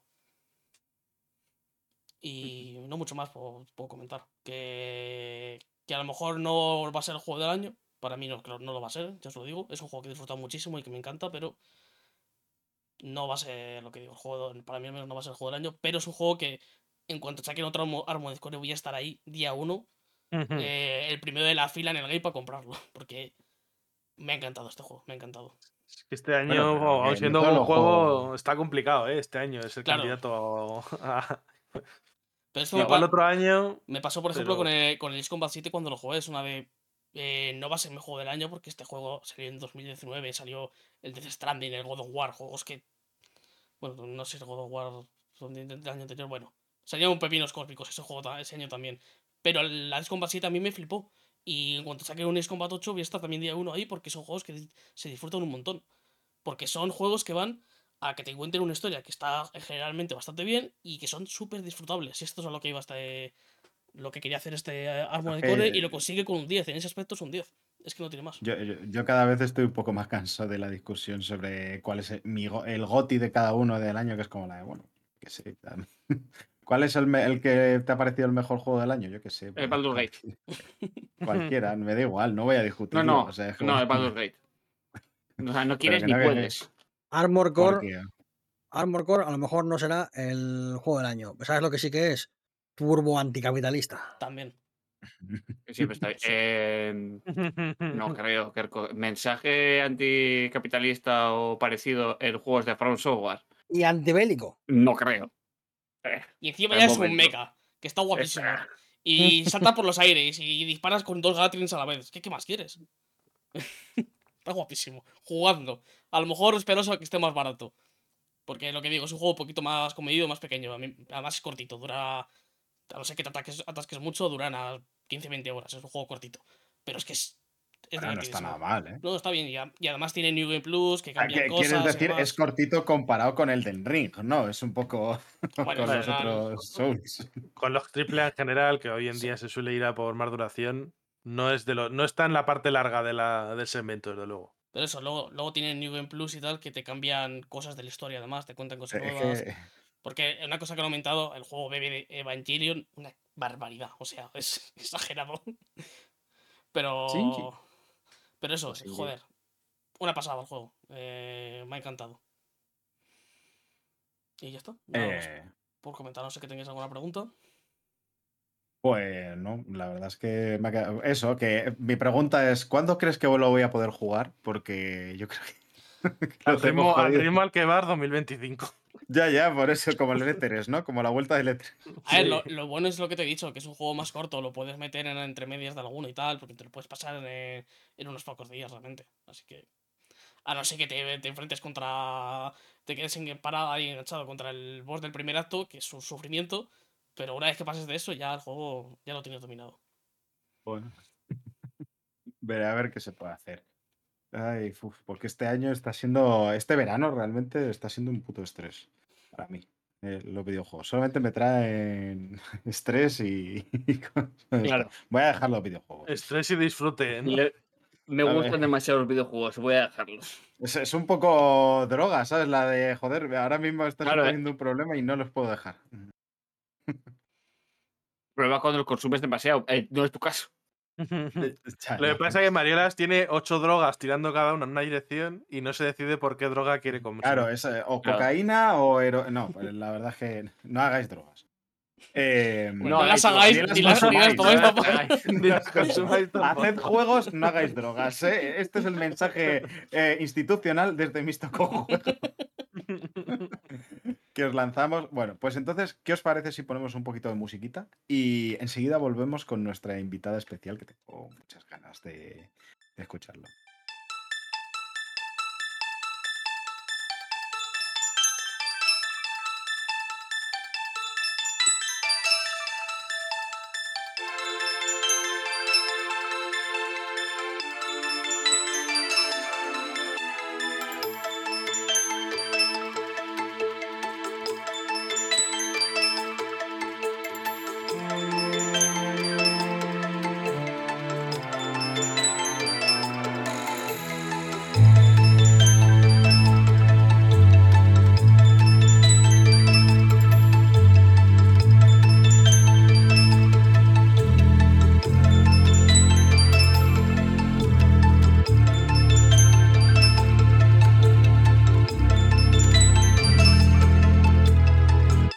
Volvemos después de estos minutitos musicales eh, para hablar de jueguicos, que además es que eh, por eso hemos traído a esta personita tan bonita, a Butter, que tal como está, para que nos hable de un juego que, que, bueno, ya va a cumplir casi un año y lo teníamos prometido desde hace mucho, pero bueno, somos un poco desastritos, pero por fin nosotros eh, tardamos en cumplir lo que prometemos, pero al final cumplimos, acabamos haciéndolo. Nos cuesta un poquito, pero bueno, porque ha venido a hablar de Pentiment. ¿Qué nos puedes decir de este juego? Pues hola, hola. Bueno, gracias eh, por invitarme a este podcast. este juego, em, a ver, como yo, eh, primero, primeramente, yo no soy, eh, no me considero gamer en ningún caso, con lo cual la experiencia que he tenido con el juego a lo mejor es diferente de, de mucha gente que escucha este podcast, es, va a ser otra visión. Em, yo soy historiadora y arqueóloga y especializada específicamente en eh, Edad Media. Entonces, el juego que está basado en el siglo XVI, eh, bueno, pues cumplía un montón de cosas, ¿no? Que yo conocía. Entonces lo empecé a jugar porque aquí nuestro Un amigo. poco Ger- como el juego que, que te iban a hacer. Fue para ti. Realmente. el juego para Buttercup, efectivamente. Claro. Es que, es que además, a medida que se desarrollaba el juego, es que salían cosas que era como, bueno, es que me han escuchado. O sea, parece que han hablado conmigo para situar estas cosas aquí. Fue increíble, fue increíble. Y hay varios clips y tal. Bueno, yo lo juego en mi canal, en mi canal de Twitch. Y, o sea, que no lo juego Es- sola. es el, el canal que es eh, Buttercup barra baja, ¿eh? En Twitch, por cierto. Gracias. Pues yo lo juego con mi comunidad, es decir, no es un juego que haya que me haya sentado y que lo haya jugado yo sola y que haya meditado, sino que en cierto modo he jugado con la comunidad porque ellos han, han decidido muchas de las respuestas. Si bien yo he orientado cosas como, bueno, eh, vamos a intentar que no nos maten a los cinco minutos de jugar con estas decisiones que estamos tomando, em, sí que he orientado un poco, pero más o menos la gente ha ido eligiendo por el camino, ¿no? Entonces, Casi bueno, que- como una partida de rol en la que tú eres como la directora, ¿no? Y orientabas a la gente a las decisiones que querías. Claro, o sea, o sea, yo sugería cosas, ¿no? Entonces yo, por ejemplo, como, como no soy gamer, para mí todo ha sido como un aprendizaje desde el principio, ¿no? Y vas aprendiendo cosas como, bueno, en esta clase de juegos lo que te interesa es encontrar información. Entonces, si una de las cuatro respuestas o tres respuestas que le tenías que dar a un personaje, una de ellas era una pregunta, pues a lo mejor interesa que le digas la pregunta para que el otro, el, el interlocutor, te dé más datos, que es lo que necesitas, ¿no? Eh, y en otros casos es como, mira, no vamos a enfadar a este personaje porque nos interesa que luego. Entonces, claro, aunque la gente entra muy troll y dile, no, no, eh, mándale a la mierda y eh, que le corten la cabeza ya. No. Entonces yo intentaba mesurar un poco eso y decir, chavales, no, no nos interesa que el abad esté en nuestra contra. Entonces, he ¿Mi tenido que jugar todo eso, ¿eh? Pues la verdad es que sí que me interesa que esté en mi contra, la verdad. Como por culo. Perdón. de motos. Furbo, Así que- tetas.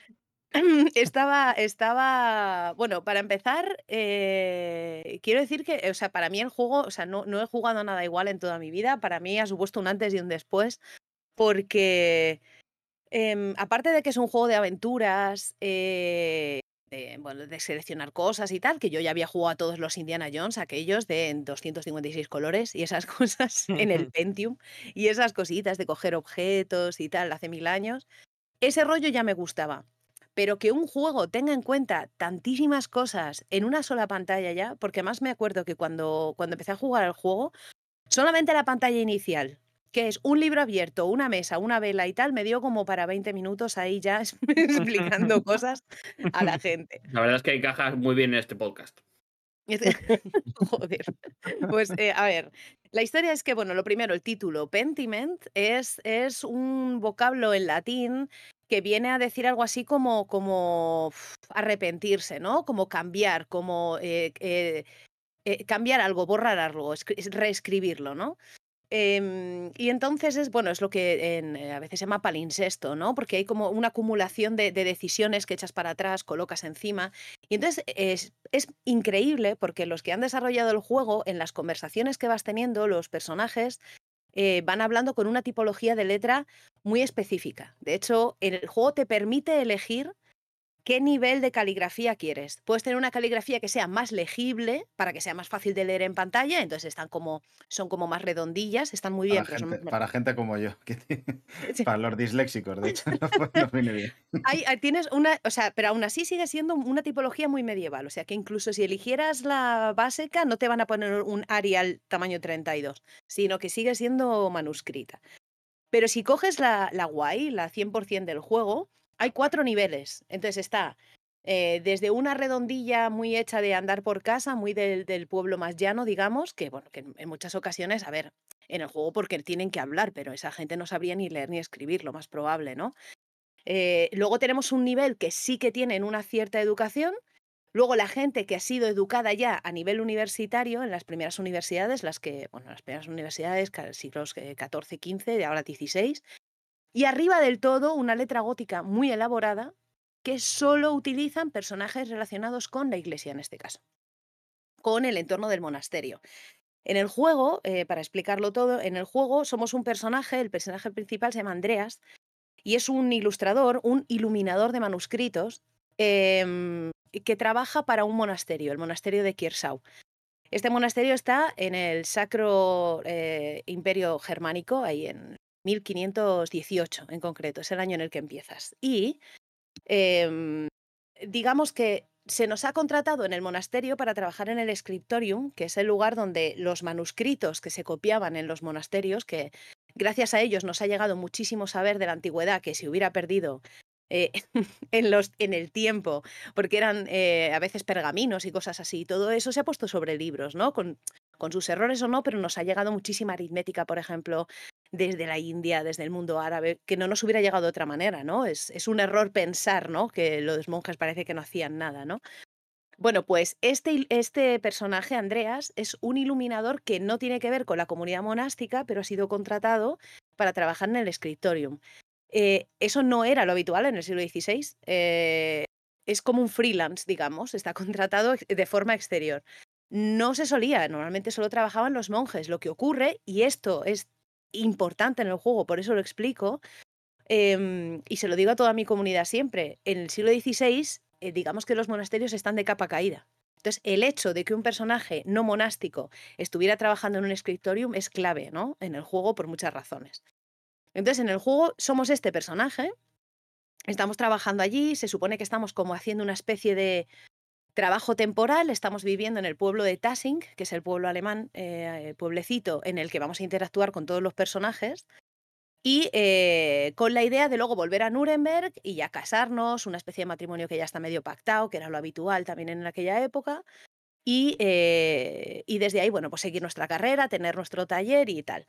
Entonces, eh, esto es importante porque la tipología de letra que utilizamos nosotros no es lo misma que utilizan los monjes, no es la misma que utiliza otro personaje que viene. Luego hay un detalle precioso y es que uno de los personajes del pueblo tiene una de las primeras muy básicas imprentas. Recordamos a Gutenberg, ¿no? La invención de la imprenta es en esos años. Eh, ese personaje habla eh, como con letra de imprenta ya y aparecen las letritas colocaditas y se ve que es como una tinta. Y además visualmente la tinta no se ve toda oscura. O sea, se puede ver como las letras a medida que se reesquemo- como que se escriben en la pantalla, al principio es un chorretón de tinta gordo y a medida que se te va acabando la tinta, se va viendo más clarita la palabra. O sea, han tenido en cuenta hasta este detalle que me parece exquisito eh, y espectacular. Em, o sea, en cuanto a la escritura, no, o sea, no tengo queja ninguna, por supuesto. Eh, además, estudié paleografía eh, de, la Edad Media en la, carrera y muchas de las cosas que he visto son, bueno, he tenido la oportunidad de explicar a mi comunidad detalles de, bueno, algunas abreviaturas, formas de escritura, ¿no? Dependiendo de si era inglés medieval, eh, alemán medieval y cosas así. Así que ha sido un regalito, vamos, básicamente. Ha estado muy bien. Em, eso en cuanto a la escritura. En cuanto a la historia que se va desarrollando, está muy guay porque, claro, o sea, se supone que la labor que tienes es eso, es ir al monasterio, trabajar, pero hay un hecho que ocurre, que no, no voy a decir, en el monasterio y de repente nos convertimos como en una especie de detective. Entonces el juego se convierte como en una especie de cluedo en el que tienes que ir hablando con gente del pueblo para resolver eh, quién ha sido, cómo, con qué motivo y para ello tienes un tiempo concreto. Además es muy bonito también porque las horas del día han utilizado las horas canónicas, las horas religiosas eh, del día, no, no pone las 3 de la tarde, se pone prima, tercia, nona, o sea, pone las horas del día según el, eh, las horas medievales. Y a medida que va corriendo las horas, claro, tú tienes el tiempo, un tiempo justo para intentar hablar con los personajes para averiguar pistas, quién pudo llegar, eh, quién pudo estar en el monasterio, quién no. Entonces necesitas mogollón de información, o sea que el hecho de hablar con personajes es súper importante, ¿no? Y todo lo que dicen. Em, a medida que averiguas eso en la primera parte, en el acto 1, se resuelve una, una- situación. Eh, en el juego hay un acto 2 en el que volvemos a ser Andreas eh, y volvemos como, creo que era como 23 años después o algo así, y volvemos por el pueblo a nuestro paso de venir de Italia de unas cosas. Entonces, al volver a pasar por el pueblo, nos quedamos unos días y, o casualidad, vuelve a ocurrir algo por el cual tenemos que volver a averiguar una serie de datos. O sea, nos encontramos como una segunda parte. Y luego hay una tercera en el que ya no somos Andrea, somos otro personaje que cuando estábamos nosotros era una niña pequeña, pero esa niña ha crecido y en el tercer acto somos eh, ella.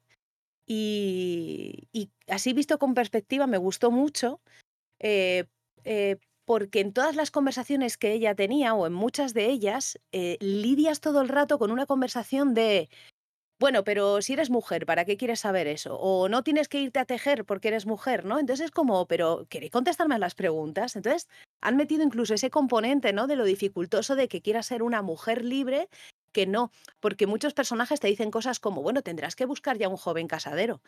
Eh, pero es que igual no quiero, ¿no? Eh, y además la- el, el- el personaje, este personaje femenino, todo el rato se reitera en que, pero dejarme a mí elegir, ¿no? Y eso en pleno siglo XVI es como boom, ¿no? Está está súper bien. Eso para mí es clave, es clave en el juego. ¿Qué más os puedo? Es que os puedo contar tantas cosas.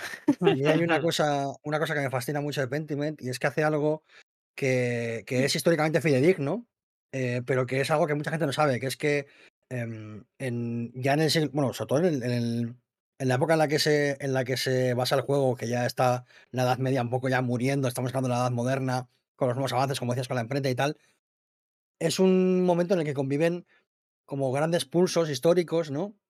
eh, lo tradicional junto a lo moderno, lo pagano con lo religioso, y están conviviendo en el, en el- en el pueblo de, de donde vive Andreas, conviven todavía cultos, cultos paganos que están siendo olvidados porque se han impuesto por encima los cultos religiosos, pero están ahí, la gente los recuerda, incluso hay, algún altar por ahí, y, y esa convivencia que es mucho más normal de lo que la historia nos cuenta em, cuando nos la cuentan mal, porque es lo que pasa, eh, también ha pasado, por ejemplo, con la filosofía, con el paso del mitos al logos, este, este gran, esta gran estafa, como que de repente los griegos adquieren el raciocinio y ya no hay ningún tipo de, de mito en absoluto. ¿no? Los griegos Claro. han aprendido. Eh,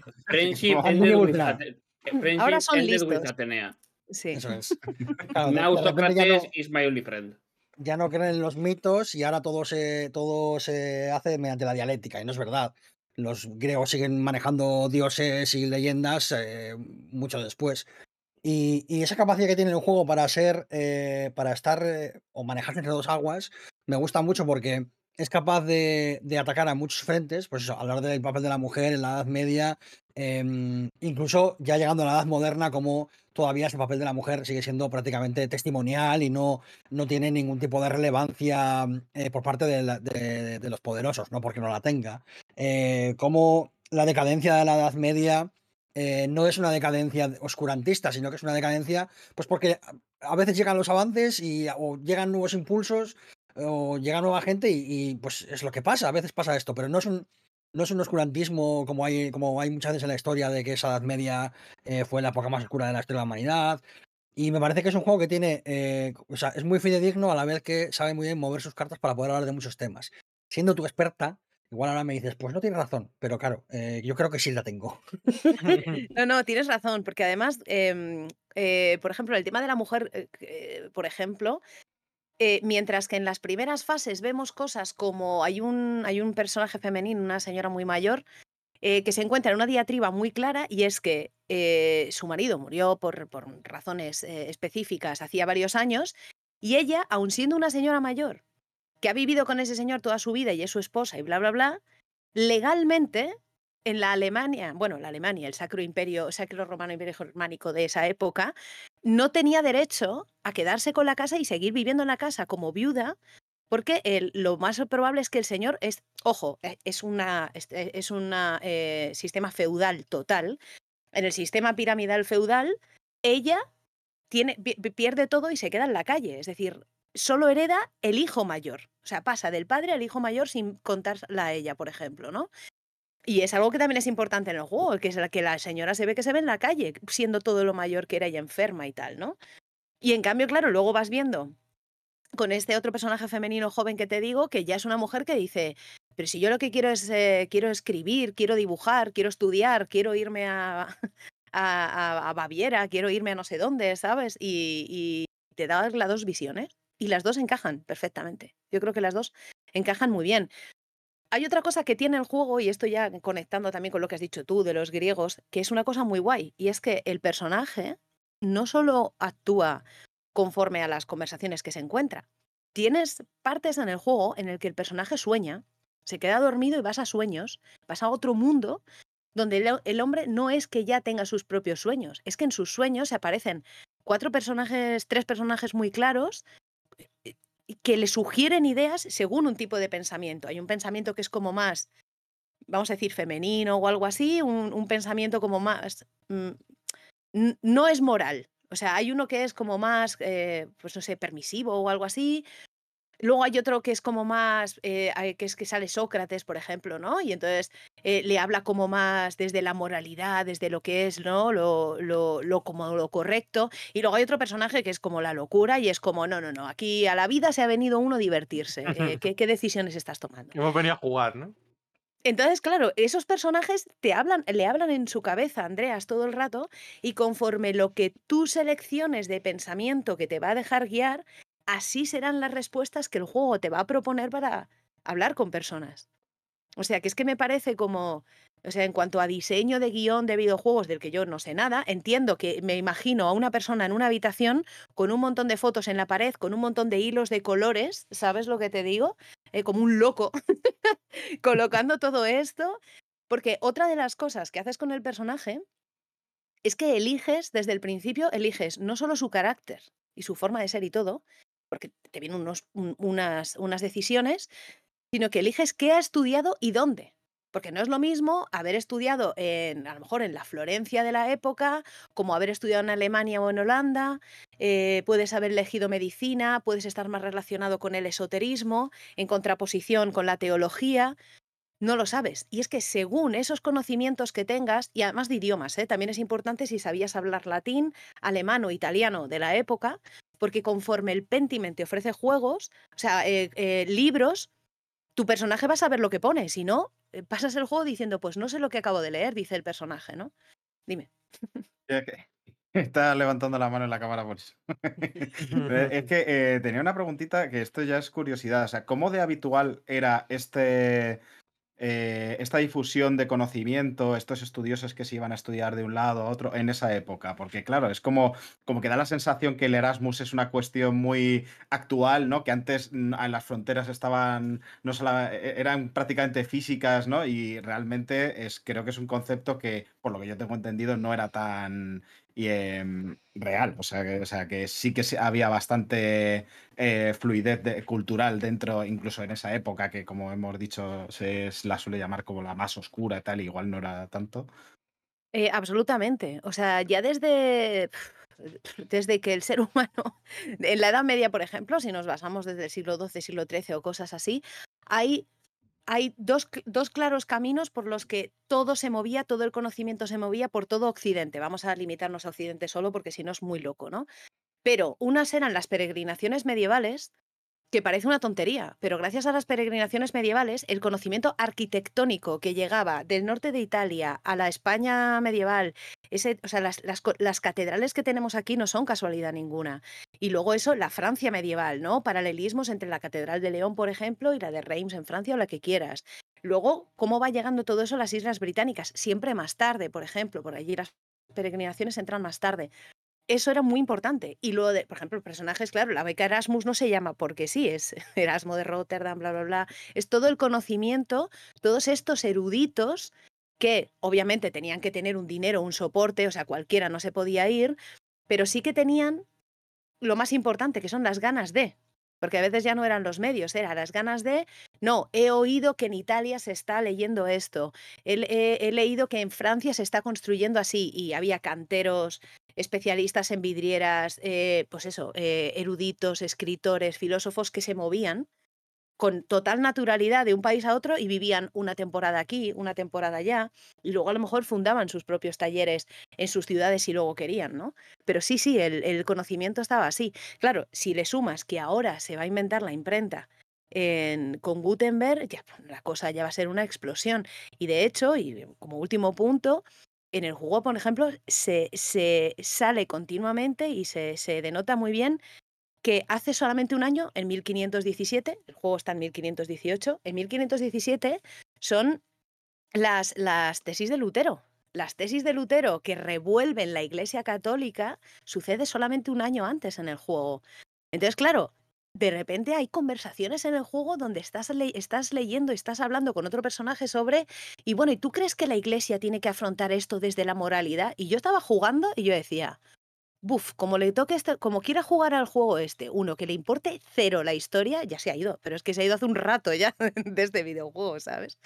No es, no es que implique un conocimiento por tu parte, puedes jugarlo perfectamente, pero lo que tengo claro es que para jugar a Pentiment o tienes unas inquietudes, o a lo mejor, no lo sé, te pierdes un poco, ¿no? Con algunos textos teológicos a veces, se habla de historia de los santos, lo que ha señalado Kirk antes de la, de la convivencia del pasado y el presente, eso es clave en el videojuego también, ¿no? Porque se habla de, de unos santos del pasado eh, totalmente paganos frente a la presencia del monasterio, que es como la, religión oficial, pero es que a su vez esos santos del pasado, que son eh, dioses, digamos, a lo mejor que viene de la cultura más celta, si me quieres apurar, allí- así de lejos, ¿no? Ah, de- de cosas más nórdicas o quizás, intrincan con la llegada de los romanos, que luego esos santos romanos son adoptados por el cristianismo como, como santos suyos. Entonces ahí se, se puede ver cómo se mezcla todo eso y cómo la, la civilización ha vivido en todos esos mismos. A veces son los mismos dioses, pero no son dioses, son dioses santos, los llamas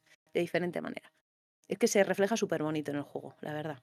A nivel contextual, el juego es una locura por eso, por lo que decía Buttercup de eh, en el momento de la reforma eh, luterana, es un momento súper convulso en la iglesia. O sea, estamos hablando de que hay prácticamente dos bandos eh, luchando por, por el manejo de, de, de la iglesia, eh, con dos misiones ya no, ya no contrarias, sino directamente opuestas en muchos casos. radicalmente opuestas. ¿eh? La, la importancia de la reforma luterana es brutal y tiene unas consecuencias históricas hasta el día de hoy prácticamente.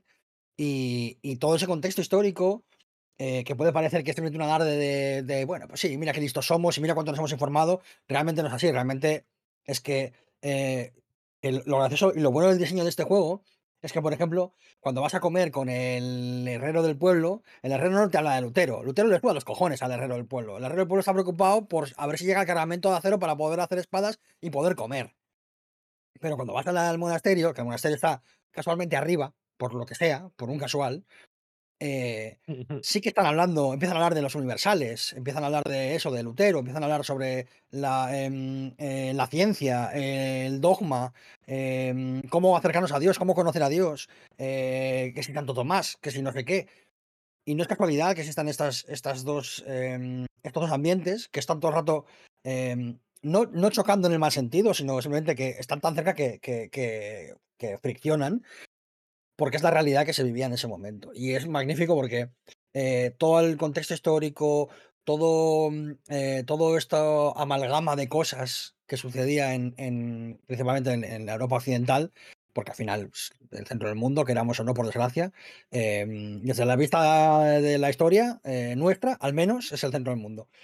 Están al servicio de crear un, de crear un entorno em, donde todo está eh, terriblemente presente. Es una cosa maravillosa. Em, no, no es, al menos cuando yo lo jugué, no me da la sensación de que fuese simplemente decir, mira qué guay cómo hemos em, contratado a una persona para que nos diga cómo son las marginalias. No, no, es que es es que esto es así porque era importante y porque se hacía así de esta manera y porque es un, es un rescoldo de eh, una visión artística, eh, histórica, filosófica y teológica. Y tiene sentido que sea así, y lo es por algo. Y que, que, que sea, por ejemplo, eso, el tema de la, de la escritura, de, de- eh, iluminar un libro, el, el centro del, del inicio de la, de la aventura, no es casualidad, es un arte que se está perdiendo en ese momento porque la imprenta está arrollando, o sea, y todo, y es el, el escenario perfecto para que en esa convulsión lo que pase sea algo terrible.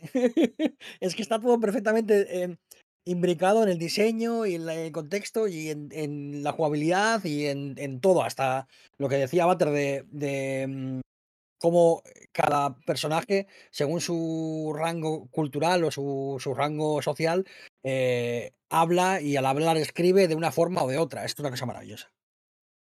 Eh, tenía yo otra pregunta. Esta va a ser un poquito más eh, del cazurrismo de, de esta vez sí que pura curiosidad de mis desconocimiento y que quizás más personas se la estaban haciendo mientras estaba escuchando esto, que es ¿qué es iluminar un libro? Porque yo ahora mismo me estoy imaginando poner encima una vela y claramente pues, me imagino que es otra cosa un poco distinta. Lo- eh, soy la voz de la, de la estulticia, que seguramente es la bandera de este podcast, así que si alguien me puede responder. Sí, te digo, sí, es normal, ¿eh?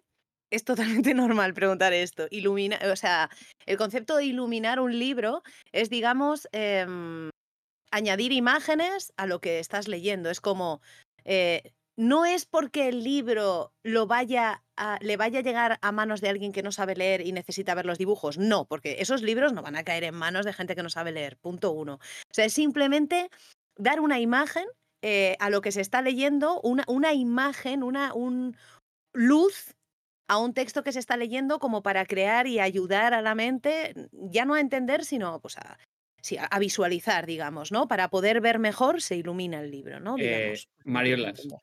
Es un poco hacer eh, fanarts del libro que estás leyendo en los bordes del libro. Fanar de Jesús, ¿eh? Fanart de Jesús, sí, sí. El fandom de Jesús está muriendo. Un, un ilustrador casi, ¿no? Por así decirlo.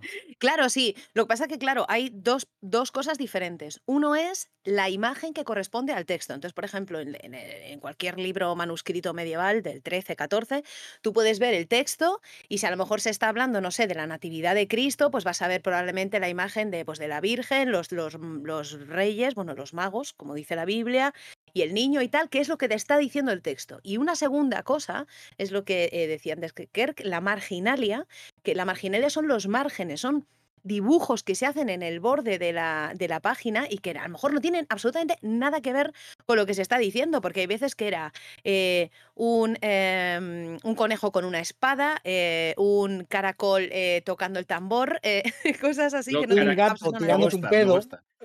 No, no, no, y, hab- y había sí. motivos eh, eh, sexualmente eh, fuera de tono, O sea, te, constantemente. está- te están hablando de, de- de Jesús, pero al lado gente O sea, es un poco como el tener Sí. dos pantallas en YouTube, como Sí. cuando te estás Es- viendo un streaming y a la vez. Lo, vale, lo que te estaba diciendo ayer, de que te pones a dibujar al margen Claro, mientras te estás O sea, explicando algo. literalmente No, es, pero- pero- eh, es- estar, estar leyendo, estar transcribiendo el- o lo que sea, y este, como cuando estabas en clase y decías, voy a hacer un dibujito aquí al lado de lo que me estoy contando. Eh, ¿Qué tal si hago un caracol como si estuviera persiguiendo eh, campesinos, como si fuera un dragón? Pues así. Pues eso, o sea, es eh, eh, todos los dibujos que salen son más o menos así. Ayer mismo estuve, estuve buscando información sobre un libro francés del siglo XIV, eh, que está en la Biblioteca Nacional de Francia, donde aparecen unas monjas que tienen un árbol en el huerto y el árbol da nepes, que van a recolectar como quien recolecta melocotones. Eh, es espectacular. Em, Y no tiene nada que ver Y no- con lo que se dice No, debajo. no se, no se consiguen así. Eh, no, no crecen en los árboles. Hermana, ¿cómo es este año la cosecha de pollas? A ver. ¿Cómo Es temporada de comer pito. Agarrando de los huevos diciendo, todavía no están maduros. No, no, no. Yo, yo tengo también otra, otra pregunta. Antes has comentado que Sí. dónde has estudiado afecta al idioma y a lo mejor no entiendes un libro. Pero Sí. lo que no sé es si afecta a los dibujos que haces o que ves lo que has estudiado. A lo mejor si has estudiado medicina salen unos dibujos, si has estudiado algo más esotérico salen otros. No sé si eso Las cambia. pollas las haces más, ¿no? Anatómicamente correctas. Y... Claro. Vale. Sería lo suyo, sería lo suyo. No, tu personaje, eh, digamos que para, para el juego, eh, tu personaje no dibuja. O sea, o sea, tu Mm, trabajo es hacer eso, pero básicamente tu personaje está averiguando cosas por ahí. Entonces, hay muchas partes del juego en el que tienes que acudir a, pues a, eh, a- pues, a la biblioteca y tal, y averiguar una serie de libros por una serie de actos que ocurren y una serie de notas y de escritos y tienes que comparar. Entonces, el, el personaje se ve leyendo libros de historia, de geografía, de tratados, de, de, de, pues, de filosofía o antigua o de mapas, pero tu personaje no hace dibujos. Realmente él está Mm. contratado en concreto para hacer, eh, iluminar un libro, es decir, dibujar, hacer una copia de un libro, que es un libro de horas, que es, un- es una especie de calendario que se llaman así, unos libros de horas. Y él lo que hace en el monasterio es, yo he sido contratado para esto, tengo tanto tiempo, o sea, es, freelance total, es, tienes tres meses, lo tienes que acabar y me tienes que copiar esto aquí, ya está. Da igual que tu personaje haya elegido que, por ejemplo, lo estoy volviendo a rejugar y he elegido que ahora es médico, por ejemplo, ha estudiado medicina en Florencia. Nada que ver, eh, los dibujos que hace son los mismos. Pero sí que en el juego es muy importante porque, además, dependiendo del saber que tienes, cuando estás teniendo una conversación con un personaje y te salen posibilidades de respuesta, aparece un pequeño icono en la parte delantera de la frase indicando, ojo, que si dices esto estás utilizando tu saber de medicina, ¿no? mm. Entonces, hay un determinado momento que tienes que hablar sobre, las, eh, sobre unas partes del cuerpo, etcétera. Entonces, si sale ese simbolito, que en este caso es como un mortero, ¿vale? Utilizando tus saberes de medicina, sabes contestar mejor a esa respuesta y dices cosas como sí, está claro que eh, el cráneo es así porque así y así y así. Si hubiera elegido que él había estudiado teología, esa respuesta no lo hubiera tenido en las opciones. ¿Sabes? También hay que tener en cuenta que, que la educación eh, en, la, en la Edad Media no es una educación como la actual, en la que tú te especificas eh, en un saber y si estudias medicina es para ser médico, sino que eh, es una educación mucho más, entre comillas, holística en ese sentido, en el que un artista puede tener conocimientos de medicina o de leyes o de muchas cosas. No necesariamente se, te- se especificaba en, en, por ejemplo, estar en un taller artístico y aprender de un maestro, sino que antes de eso se podía haber formado en varios campos diferentes y era mucho, mucho más normal, sobre todo gente que tuviese una posición económica eh, como para estudiar, claro, el que no iba al campo a trabajar, como un desgraciado. Mm. Además, eh, estudiar sí o no. Ya Ujú. está. No, y además en las, en las universidades de la época, bueno, iba a decir que era algo novedoso. Bueno, ahora también pasa, ¿no? Si, tienes interés. Pero si, en, esa, en eso que decíamos, ¿no? De esos circuitos de eruditos que iban de, uni- de universidad en universidad, eh, se desarrollaban a veces eh, charlas co- con lo que ahora llamarías una conferencia. Y entonces, si por lo que sea eh, yo qué sé, eh, Erasmo de Rotterdam pasaba por tu universidad y decidían hablar, pues tú estabas estudiando medicina, pero te, no ibas a esa clase ese día y te ibas literalmente a escuchar, ha venido Erasmo a hablarme de X. O sea, que es que eh, al final podían salir sabiendo de muchas más cosas, ¿no? Es, es bastante Erasmo hablando, Erasmo hablando de X, ¿eh? Vaya. Uh, ya eh, hace eh, 400 años, ¿eh? está muy guay. Está, eh, han, han tenido en cuenta hasta incluso eso. Eh, sí que es importante, por ejemplo, lo de las lenguas. Porque luego, a medida que los libros que vas cogiendo estén en italiano o, o incluso que salen personajes que se ve claro que vienen de Italia, que hablan en un determinado momento, a ti el juego te tiene que estar medio traduciendo todo, ¿no? Y en cambio tú, si tu personaje es elegido que ha estudiado en Florencia, literalmente lo que se escribe, lo que escribe, habla ese personaje, literalmente te, te traduce y dices, sí, sí, claro, porque lo has entendido, porque estudiaste en Florencia. O sea que para eso sí que es importante tu decisión. No ¿Has encontrado, no, has encontrado un que digas. ¿Has encontrado un gazapo que digas esto está eh, históricamente mal? Eh, hay un par de cositas, sobre todo relacionadas con el mundo monástico, que es en lo que soy, mm, he estudiado más, digamos, toda mi vida. Por ejemplo, Los el- monos. eh, ¿eh? Sí, Los la monos. La- evolución la humana. monástica es solo mono. Vale. En el monasterio, por ejemplo, eh, en el monasterio no están ordenadas, o sea, no están todas las habitaciones que podrían estar ni en el orden ni en el lugar que deberían de estar. Entiendo, una vez jugado el juego, que es necesario que estén ahí porque el muñeco se tiene que. O sea, no, no puedes ponerlo todo porque si no el juego sería una locura, ¿no? Pero alrededor del claustro las estancias no eran así para nada, ¿no? Estaban ordenadas de otra manera. Luego sí que dentro de las estancias los objetos que he visto, la disposición de eh, porque había fuego al lado del scriptorium para que ellos se, se calentaran las manitas de vez en cuando. Cosas así, ¿no? Eso más o menos sí que tiene una explicación de, de dónde estaban. Y luego hay otro dato que en el, en el juego no es para nada habitual, y es que no es que sea un monasterio de hombres solo, es, en este caso es dúplice, porque tiene una sección, tiene una, hay una abadesa y hay unas cuantas monjas que viven en, una, en un área anexa, ¿no? Como en un mini monasterio justamente al lado, y todos forman parte de la misma comunidad. Eso se intentó en siglo XIII y siglo XIV, pero por cosas que os podéis imaginar, dijeron, quizás no es buena idea eh, que, que la separación de- entre este y este sea una puerta. Claro, un- entonces mejor que no. Entonces es, de- llama la atención cuando en el juego eh, de repente era como el monasterio dúplice, y yo diciendo, no, no, no puede ser, no puede ser. Entonces eso sí que no era nada, nada habitual, pero bueno, pues lo han puesto en el juego y además es necesario porque hay, hay ciertas cosas que ocurren que, que se necesita que estén ahí las monjas, ¿no? Eh, pero es así el gazapo más tocho que puedo decir. Luego sí que hay una parte en el juego que tiene que ver con antiguas ruinas romanas que hay en el pueblecito donde vives.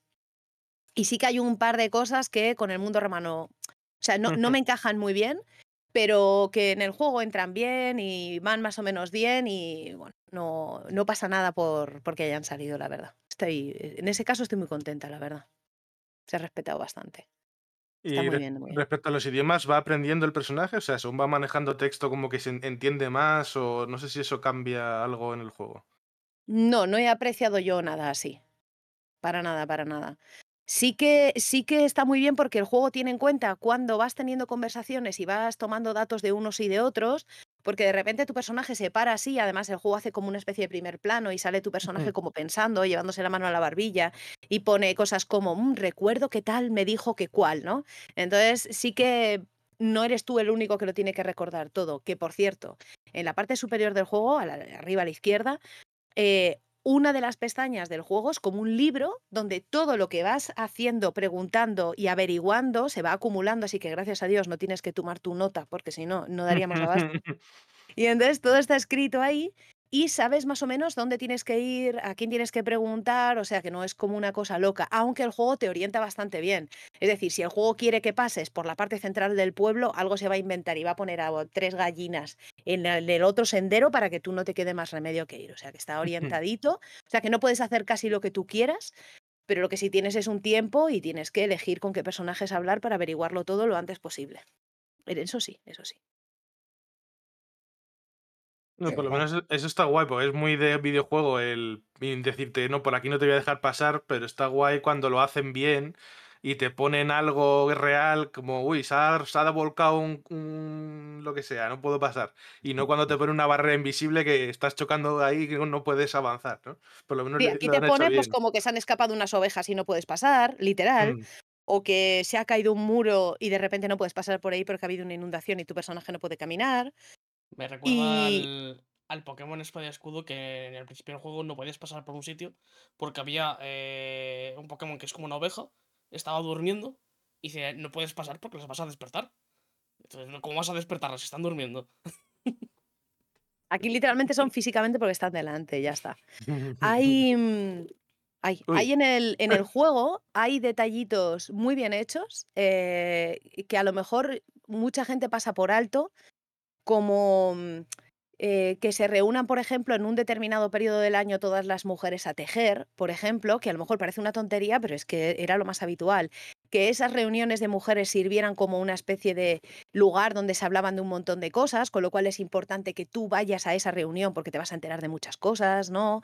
O que el personaje del molinero, por ejemplo, sea muy importante porque en la Edad Media no todo el mundo podía tener un molino. O sea, el que tenía un molino tenía un poder sobre el resto del pueblo. Y al igual que he comentado antes, Kerk, que el, monasterio está físicamente más alto que el resto del pueblo y que domina sobre, sobre el pueblo de alguna manera, de hecho los domina sobre impuestos porque digamos que controla eh, lo que la gente hace y, deshace, el molino también supone un lugar donde este señor controla a la gente del pueblo, porque la gente tiene que moler su harina.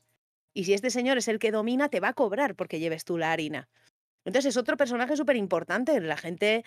eh, la, la vida que ves en el pueblo no es un pueblo feliz. Es Fulanito tiene envidia de Menganito porque no nos deja hacer esto. Y claro, tú tienes que lidiar con una cantidad de datos, de información, de quién se casa con quién, de quién hace qué, y que todo eso te vaya dando respuestas, que es espectacular. A veces era un poco el, el sálvame del siglo XVI, el juego. Llega un momento en que recibes tantos datos.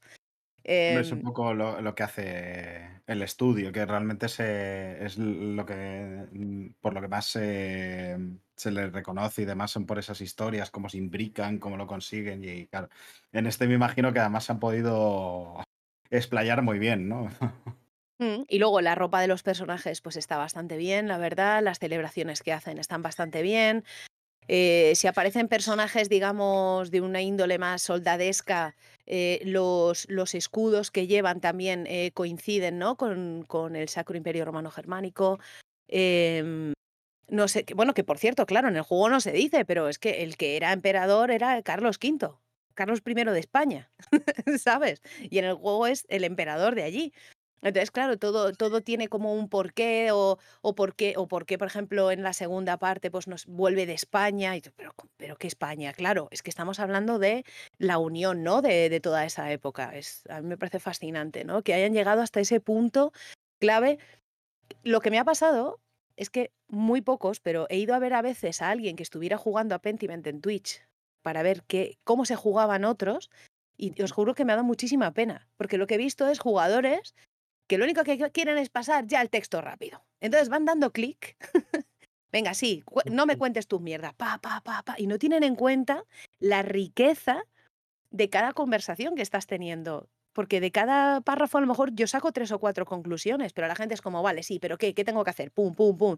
Y lo juegan en diagonal. Y entonces se pierden para mí un montón del juego. El juego Justo en este juego me parece una manera un poco rara de aproximar a este juego, porque si no te interesa lo que te están contando, ¿qué sacas de este juego? No creo que a nivel mecánico, por ejemplo, sea algo eh, que te aporte muchas cosas. O tiene más pinta de ser un juego más de eh, aprovechar la, la historia, los detalles históricos, lo que te están contando, lo que está pasando. Si no te interesa eso, ¿qué haces jugando a este juego? No sé, no lo Pero entiendo. En, en La, la trama muy eh. bien. En Twitch, en Eh, Twitch hay, que ser, hay que ser dinámico. Ah, Es que también. igual Pentiment no es un juego para Twitch, a lo mejor, en general. Para un canal Claro, como el de Butter, sí. Claro, o sea, Pero para- a alguien que te lo todo así. la- si la trama está interesante, los, los dibujos son una precisidad increíble y te interesa más eso, pues no. pues no pasa Además, nada. otro dato importante que no, es no, no os he comentado todavía es que el juego tiene un montón de cosas similares o iguales a- al nombre de la rosa. O sea, la cantidad de gente que ha entrado en mi chat durante los directos y me ha dicho, ¿estás jugando al nombre de la rosa? Es espectacular. Porque Claro, claro, cuando la gente hay describiendo el, eh, al principio el primer acto, me estaba viniendo siempre el, el Claro, recuerdo. porque es una trama medieval que ocurre en un entorno de un monasterio, una, soria- una serie de cosas que tú tienes que eh, averiguar, una, s- una serie de cosas que han ocurrido que tienes que averiguar como un cluedo, digamos, y claro, la gente dice, ah, esto es como en el nombre de la rosa, todo. ¿No habrá, algún, ¿No habrá algún personaje que se parezca a Sean Connery? Porque ya estaría, estaría muy estaría bien guay que hubieran el- metido Claro. alguna referencia. Hubiera esta- estaría guay. guiñito. Monjes con estado barba hay dos por lo menos. Por cierto, libro de Humberto Eco, en el que en mitad de una movida súper tocha que pasa, eh, que incluye peñas muriendo, incendios, a que parió, están los curas debatiendo sobre el problema de los universales, que es un Eh, problema filosófico propio de la Edad Media, eh, hablando ahí entre ellos, en plan de, "Oje, la Claro, los universales es yo como, ahora mismo es estás universales". hablando, o sea, estás, estás diciendo los universales y yo me imagino una discusión estilo eh, los Avengers, ¿sabes? Es como los Avengers de la época. ¿No? Discutiendo Universales reunidos. quién es, claro. ¿quién es más poderoso. Ese- esa era la misión secundaria del protagonista del nombre de la rosa, claramente. Esa es una misión secundaria de los universales. No, pero que tiene, tiene al final ese, ese toque parecido Pentiment en el sentido de que eh, a veces se para un poco en, eso- en esas problemáticas que, que, pues lo, que- lo que he dicho antes, a los curas les importaba mucho el problema, de los universales, a la gente que vivía en el pueblo le importaba comer, ¿no? Que está guapo Claro. también, la verdad.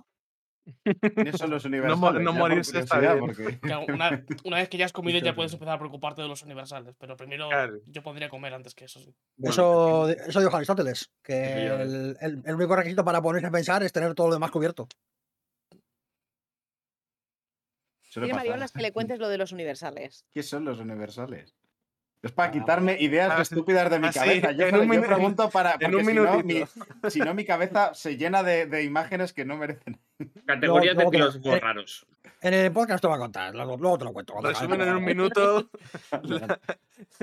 Pero sí, es verdad que hay conversaciones en el juego y aquí a lo mejor eh, ligado con que Twitch es como más dinámico y tienes a gente viéndote jugar y cosas así, claro, no, no te puedes parar a lo mejor a paladear ciertas cosas. Entonces, claro, yo creo que hay algunos que lo pasaban, pero claro, porque hay textos, como te digo, por ejemplo, cuando se habla de lo de las tesis de Lutero, madre mía, unas, unas turras. claro, que yo sí porque me las sé, pero claro, yo tenía de repente, yo estaba jugando, yo estaba entendiendo lo que estaba pasando, pero de repente tenía en el chat gente que no sabe ni quién es Lutero. O sea, que es que he tenido que eh, poner a la gente desde cero en muchos de los casos, ¿no? Martín Choc. ¿Eh? Martín Choc, claro, de toda la vida. De aquí del pueblo. He, he tenido que, claro, he tenido que enseñar a la gente quién es el personaje o qué importancia tenía o, o- o- o por qué, ¿no? Y luego, por ejemplo, claro, en mi canal me ha dado para mucho. Mirad, este juego cuando salió, eh, y, y bueno, que me habló de él y empezamos. em, este juego, según las, eh, las páginas de videojuegos, en cuanto a las primeras eh, críticas y tal, hablaba de que era un juego que en principio te lo podías hacer entre 17 y 20 horas. Vale, yo he necesitado 68,6 Porque claro, eh, aparte de que lo juego en directo, dime. No has necesitado. Has querido utilizar ese- esas horas para jugar, porque al final, como tú dices, si hay gente que al final lo que le interesa es o la trama o los dibujitos, puede ir pasando para adelante y ya está. Pero si de verdad te quieres empapar de todo lo que te quiere contar el, el juego, pues tienes ahí Guau. esto, muchísimo por tiempo. ejemplo, cuando, eh, cuando Chus hizo los directos de, del del Ring y tal, le pasó un poco lo mismo. Es decir, quería. Se metía tanto dentro del propio juego y de todo lo que quería contar, que si una run, la primera partida que puedes echar a ese juego, te puede durar 60, 70 horas, mejor un poco más, pues él echó 300. Porque está súper dentro y quería enterarse de todo lo que estaba ocurriendo y todo lo que te quería contar el juego. Entonces, con esto es un poco lo mismo. Sí, cuando hacia el final, de, o sea, cuando en la creo que es en el acto 3 y ya en el 2 también aparecen una serie de, eh, se supone que el- este pueblo pues tiene unas antiguas ruinas romanas. Bueno, era parte del Limes renano que se llama, que es el norte de donde acababa el Imperio Romano. Entonces más o menos encajan allí unas ruinas romanas. Entonces aparecen una serie de datos y de cosas pues que no eh, aparece un hipocausto, por ejemplo, que es un suelo romano de los- unos baños romanos. Entonces, claro, de repente me veía que estaba jugando en el siglo XVI, pero tenía que ponerme a contaros, pues mirar, esto, estos baños ya en el siglo II eran así y así y así, entonces explicaba las estructuras. Y hay veces que, pues eso, tenía que sacar un momentito Google para enseñar imágenes, que la gente entendiera lo que estaba explicando. Entonces, claro, me ha llevado muchísimo más. O sea, Te digo- era el juego con los comentarios del director, pero o sea, es un poco como ver la película con los comentarios que te dura el triple, pero Comentarios Sí, de sí. historiadora al final. Claro. Tenías un Pero gente tomando apuntes. eh, gente tomando apuntes. Ha sido espectacular, ha sido Eh, espectacular. ¿Les, has- Y- les has hecho un examen ya o todavía no? ¿Tienes planeado un examen para tu gente? Sí, sí, no, no, no. Luego hice un examen, hago un examen ahí un par de veces al año a, mis, a mi gente. Y entonces cuando les hice el examen de mayo, eh, por ahí por mayo les hice el examen antes de vacaciones, es como el examen de final de curso. Algunas preguntas eh, tenían que ver con el Pentiment, porque tantas horas jugando algo tenían que haber aprendido, claro que sí. Y se siguen produciendo y todavía hay gente...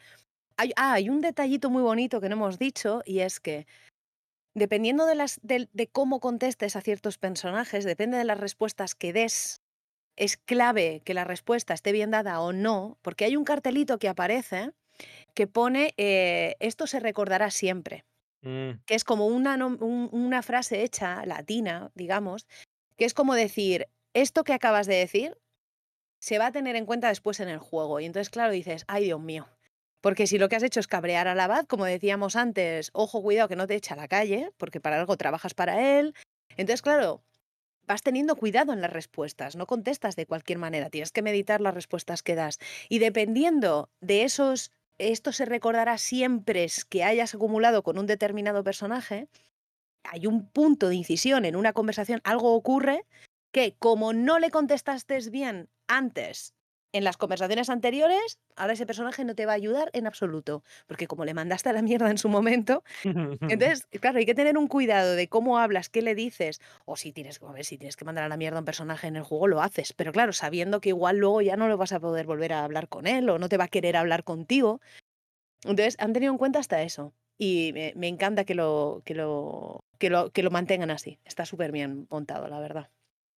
Está muy bien. Los libros son tienen en cuenta los libros. Ah, bueno, claro, otro dato más. La marginalia que sale en los bordes de los libros no solo aparece reflejada en el juego, sino que además, cuando en, los, en las conversaciones que tienes aparecen palabras de personajes históricos o, o- o- o, mm, mm, o conceptos que no sabes lo que es, el juego te aparece, eh, el juego te deja como una línea roja debajo de esa palabra y tú puedes hacer clic y el libro hace como un zoom out y entonces en el borde te aparece la información. Entonces, por ejemplo, te viene Florencia, pum, le das y pone eh, uno de los principales puertos del Mediterráneo por esto, por esto, por esto, y te da un montón de información sobre el por qué era importante en esa época, o por ejemplo, si Lutero, pues te suele, em, eh, Martín Lutero era importante por esto, hizo las tesis, bla, bla, bla, y entonces, o sea, tiene historia todo el rato, o sea, no te puedes ir sin aprender, es, es ab- absolutamente el, imposible. el- el- el modo batter, ¿no? O sea, es un poco eh, para quien no te tiene a ti, para, para que le explique Es la que además yo hacía spoiler del propio juego, porque claro, yo iba contando todo eso pre, y a lo mejor en la siguiente respuesta del personaje ya aparecía, hacía clic y era exactamente lo que yo acababa de explicar. Digo, bueno. Claro, eh, ese spoiler sí es algo sobre la historia de la vida real. Spoiler de Lutero. yo lo cuento a mi gente antes de que el juego te lo desvele a ti. Yo ya lo iba poniendo antes. Y yo, ahí va, ¿sabes? Pasaba todo el rato. Y claro, obviamente, como tienes un carácter que eliges desde el principio, puede ser un poco más pillo, puede ser un poco más santo, digamos, puede ser un poco más racional, puede ser... Como tienes un carácter, unos estudios y un sitio donde has estudiado, las respuestas que vas a dar, las cosas que averigües van a tener un camino, así que vas a tener un final que es el que yo tuve cuando acabé en marzo. Empecé en noviembre de 2022, acabé el juego en marzo. eh, eh, he vuelto a rejugar y ya están pasando cosas un poco diferentes. Más o menos el juego va por el mismo sitio, es decir, la trama, de momento, no sé, acabo de volver a empezar, está siendo la misma, pero sí que las conversaciones y la forma en la que te estás relacionando con los personajes está siendo completamente diferente porque tus conocimientos son otros y lo que sabes es otra cosa. Entonces está curioso, o sea, es que no sé cuántos finales puede haber. El caso es que hay una parte final en ese tercer acto en el que tu personaje, esta chica que os digo, eh, ella es pintora, digamos, está contratada para pintar un mural para el pueblo y depende de cómo acabes, el mural final va a reflejar unas cosas u otras. Y entonces sí que hay finales diferentes.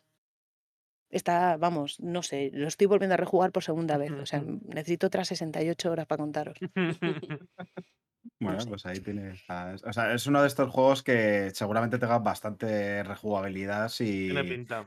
si te ha interesado bastante. Porque además me imagino que incluso desde un punto de vista de quien quiera conocer más cosas sobre, sobre esa parte de la historia, eh, precisamente, el, como tú has dicho, dependiendo de los idiomas que conozcas, se te van a desbloquear unas, eh, unos textos u otros, y en esos textos puede haber información que, que si no has escogido ese- esa lengua, te las estás perdiendo en esa, en esa run, ¿no? Es- Entonces está. Efectivamente, porque hay conocimientos, ya algunos son de aritmética, otros son de, de geografía antigua, depende de qué libro elijas en un determinado momento, llevarte de la biblioteca o no, por una serie de hechos que ocurren, pues eso es lo que vas a leer o no. Y eso es lo que te vas a llevar contigo. Y depende de si sabías italiano o alemán medieval, por ejemplo, ¿no? Em, eh, ay, no sé lo que iba a decir. eh, Ay, no sé lo que iba a decir con respecto a lo que estabas diciendo. Eh, eh, no- ya no es que tenga rejuga- re- no es que no solo es que lo puedas volver a rejugar y elegir diferentes respuestas, es que, eh, claro, de alguna manera, claro, no puedes borrar de tu cabeza. Entonces, claro, yo recuerdo más o menos cómo nos hemos relacionado con los personajes en la primera, y es como, oye, que a este en la primera parte lo tratamos mal, vamos a ver qué conseguimos y le hablamos un poco mejor. Y entonces, claro, estoy desbloqueando conversaciones con algunos que yo no había que yo no había tenido. Ah, y lo que iba a decir es, lo estoy jugando en Steam, ¿vale? No en la Xbox, en Steam.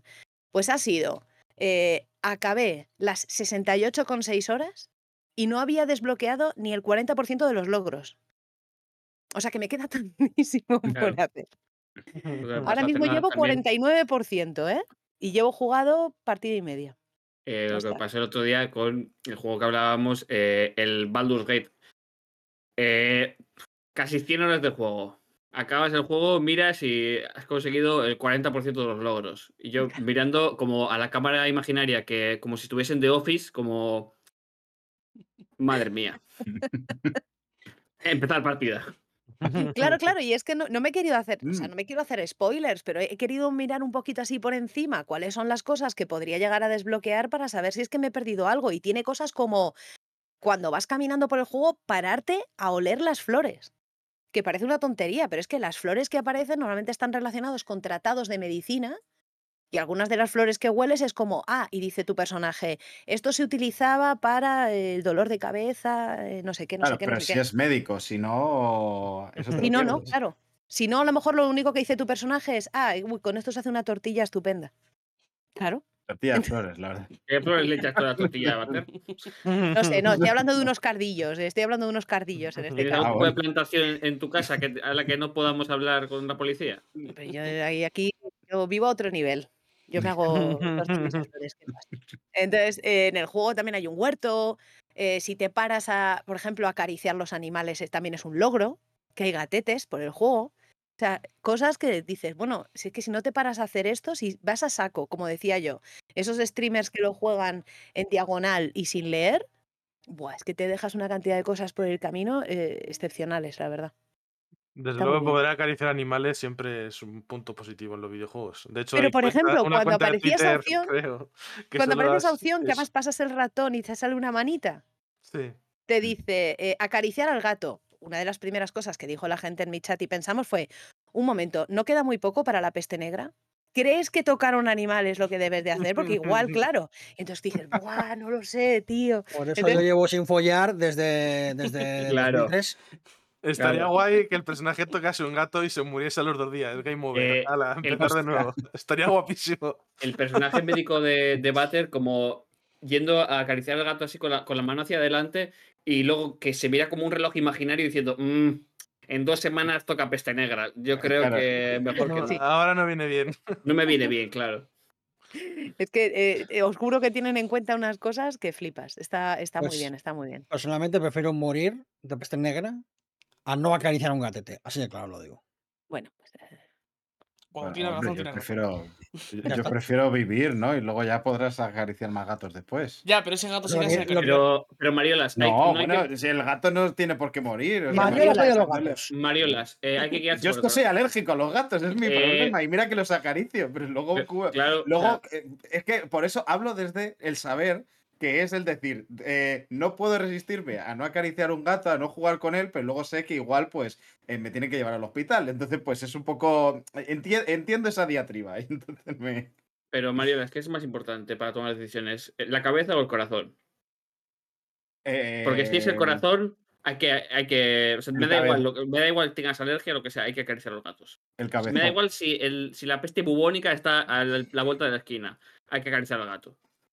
Pero mira, es interesante la reflexión de Mariolas en este caso, porque tú has dicho, bueno, prefiero no tocar el gato ahora, no morirme de peste y ya los tocaré después. ¿Después de qué? ¿Cómo sabes tú, en pleno siglo XVI o XVII, que la peste negra se va a acabar y no es verdaderamente el fin del mundo? Eh, Es decir, porque me las personas de Pater. 1666, por ejemplo, cuando estaban en plena peste, no pensaban, me voy a curar y a lo mejor de aquí a un año ya estoy haciendo esto. No, Sí, sí. La verdad para es esa que sí que gente el mundo sí- se estaba acabando. No, no, sí que lo decían porque tú se lo habías spoileado, concretamente. O sea, ya, ya, tenían la información, claro. Claro. Por cierto, una- por cerrar una, una cosa, un apunte. Basta ya de decir que la gente en la Edad Media vivía hasta los 30. No es verdad. La gente llegaba o, o llegaba a viejo o se moría muy joven. Y de ahí la Edad Media de supervivencia de la gente en 30 años. Eh, una, O se morían al nacer, de el o se de morían con 70 años. Claro, por Ahí favor. el más- nombre, no, edad media, ¿no? Porque no había. Claro. Claro, una vez más, eh, no utilicéis eh, media para hacer cosas, sino utilizar mediana, por favor, gracias. O, o boda. Todo No, depende de lo que tengas que. Pero- Justamente, Probablemente si era más posible. Probable que Discusión si matemática, enfermases- no vamos a entrar ahí. si, te, si enfermases en aquella época, probablemente sí era más posible morirte, pero Eso no sí. necesariamente la, la esperanza de vida era tan, tan Claro. baja, ¿no? Eso sí, porque si tuviéramos que hablar de métodos de curación de esa época, estoy aquí hasta mañana. Pero, por ejemplo, no le pero, gustan pero es las lo que buenas dice. ideas. Sobre todo en Europa, ¿no? Igual si te ibas a. Porque que yo rica la sepa, sangre. mundo árabe, la medicina estaba más avanzada en esa época, por ejemplo. Sí, puede ser que sí, en la India incluso, ¿eh? Mm. En la India incluso, ¿eh? Eh, pero, por ejemplo, en, eh, em, lo de la esperanza de vida, justamente lo hablaba yo ayer. Alguien me decía, bueno, claro, los romanos vivirían muy bien, pero claro, como se morían tan jóvenes, eh, yo he visto esqueletos de romanos con casi 80 años, ¿eh? Pero claro, eh, igual eran pretores eh, que comían muy bien, entonces, claro, eso no es lo mismo, pero basta ya decir que en la antigüedad, bueno, es que te morías a los 25. No, señor. Hombre, O sea, te igual, podías igual- morir a los 25, pero. pero que, Era o sea, una que no era una, posibilidad. un habitual, vamos. No, Claro. es que se casaban antes porque se iban a morir antes. Pero ¿cómo, pero, pero ¿cómo puedes pensar eso cuando tenías eh, 18 años?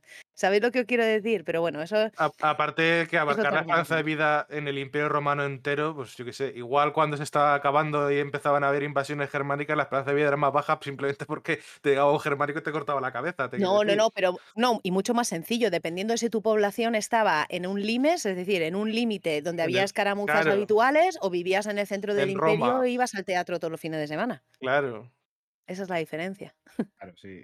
Si estabas en Madrid, ¿no? Que es el sitio donde mejor se vive, donde todo está muy bien. No lo estáis viendo, pero Jer se está pegando en la pared de su casa. Creo que está cazando mosquitos.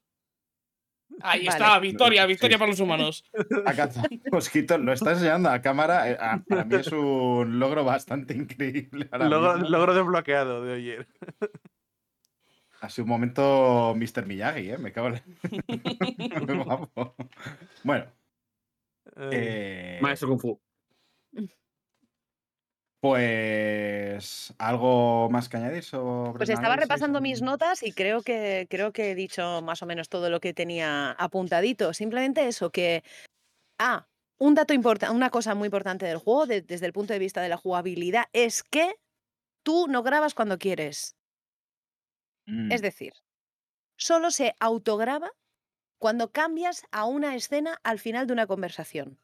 Con lo cual, como hay conversaciones con personajes que son unas turras increíbles sobre eh, libros eh, clásicos adaptados a no sé qué romance del siglo XII, puedes estar en una conversación, hay una en concreto con una monja, con la que estás hablando sobre un determinado libro, que duras como fácil 20 minutos de, de conversación, de decisiones, respuestas, eh, qué tienes que hacer, eh, si te quedas el libro no te lo quedas.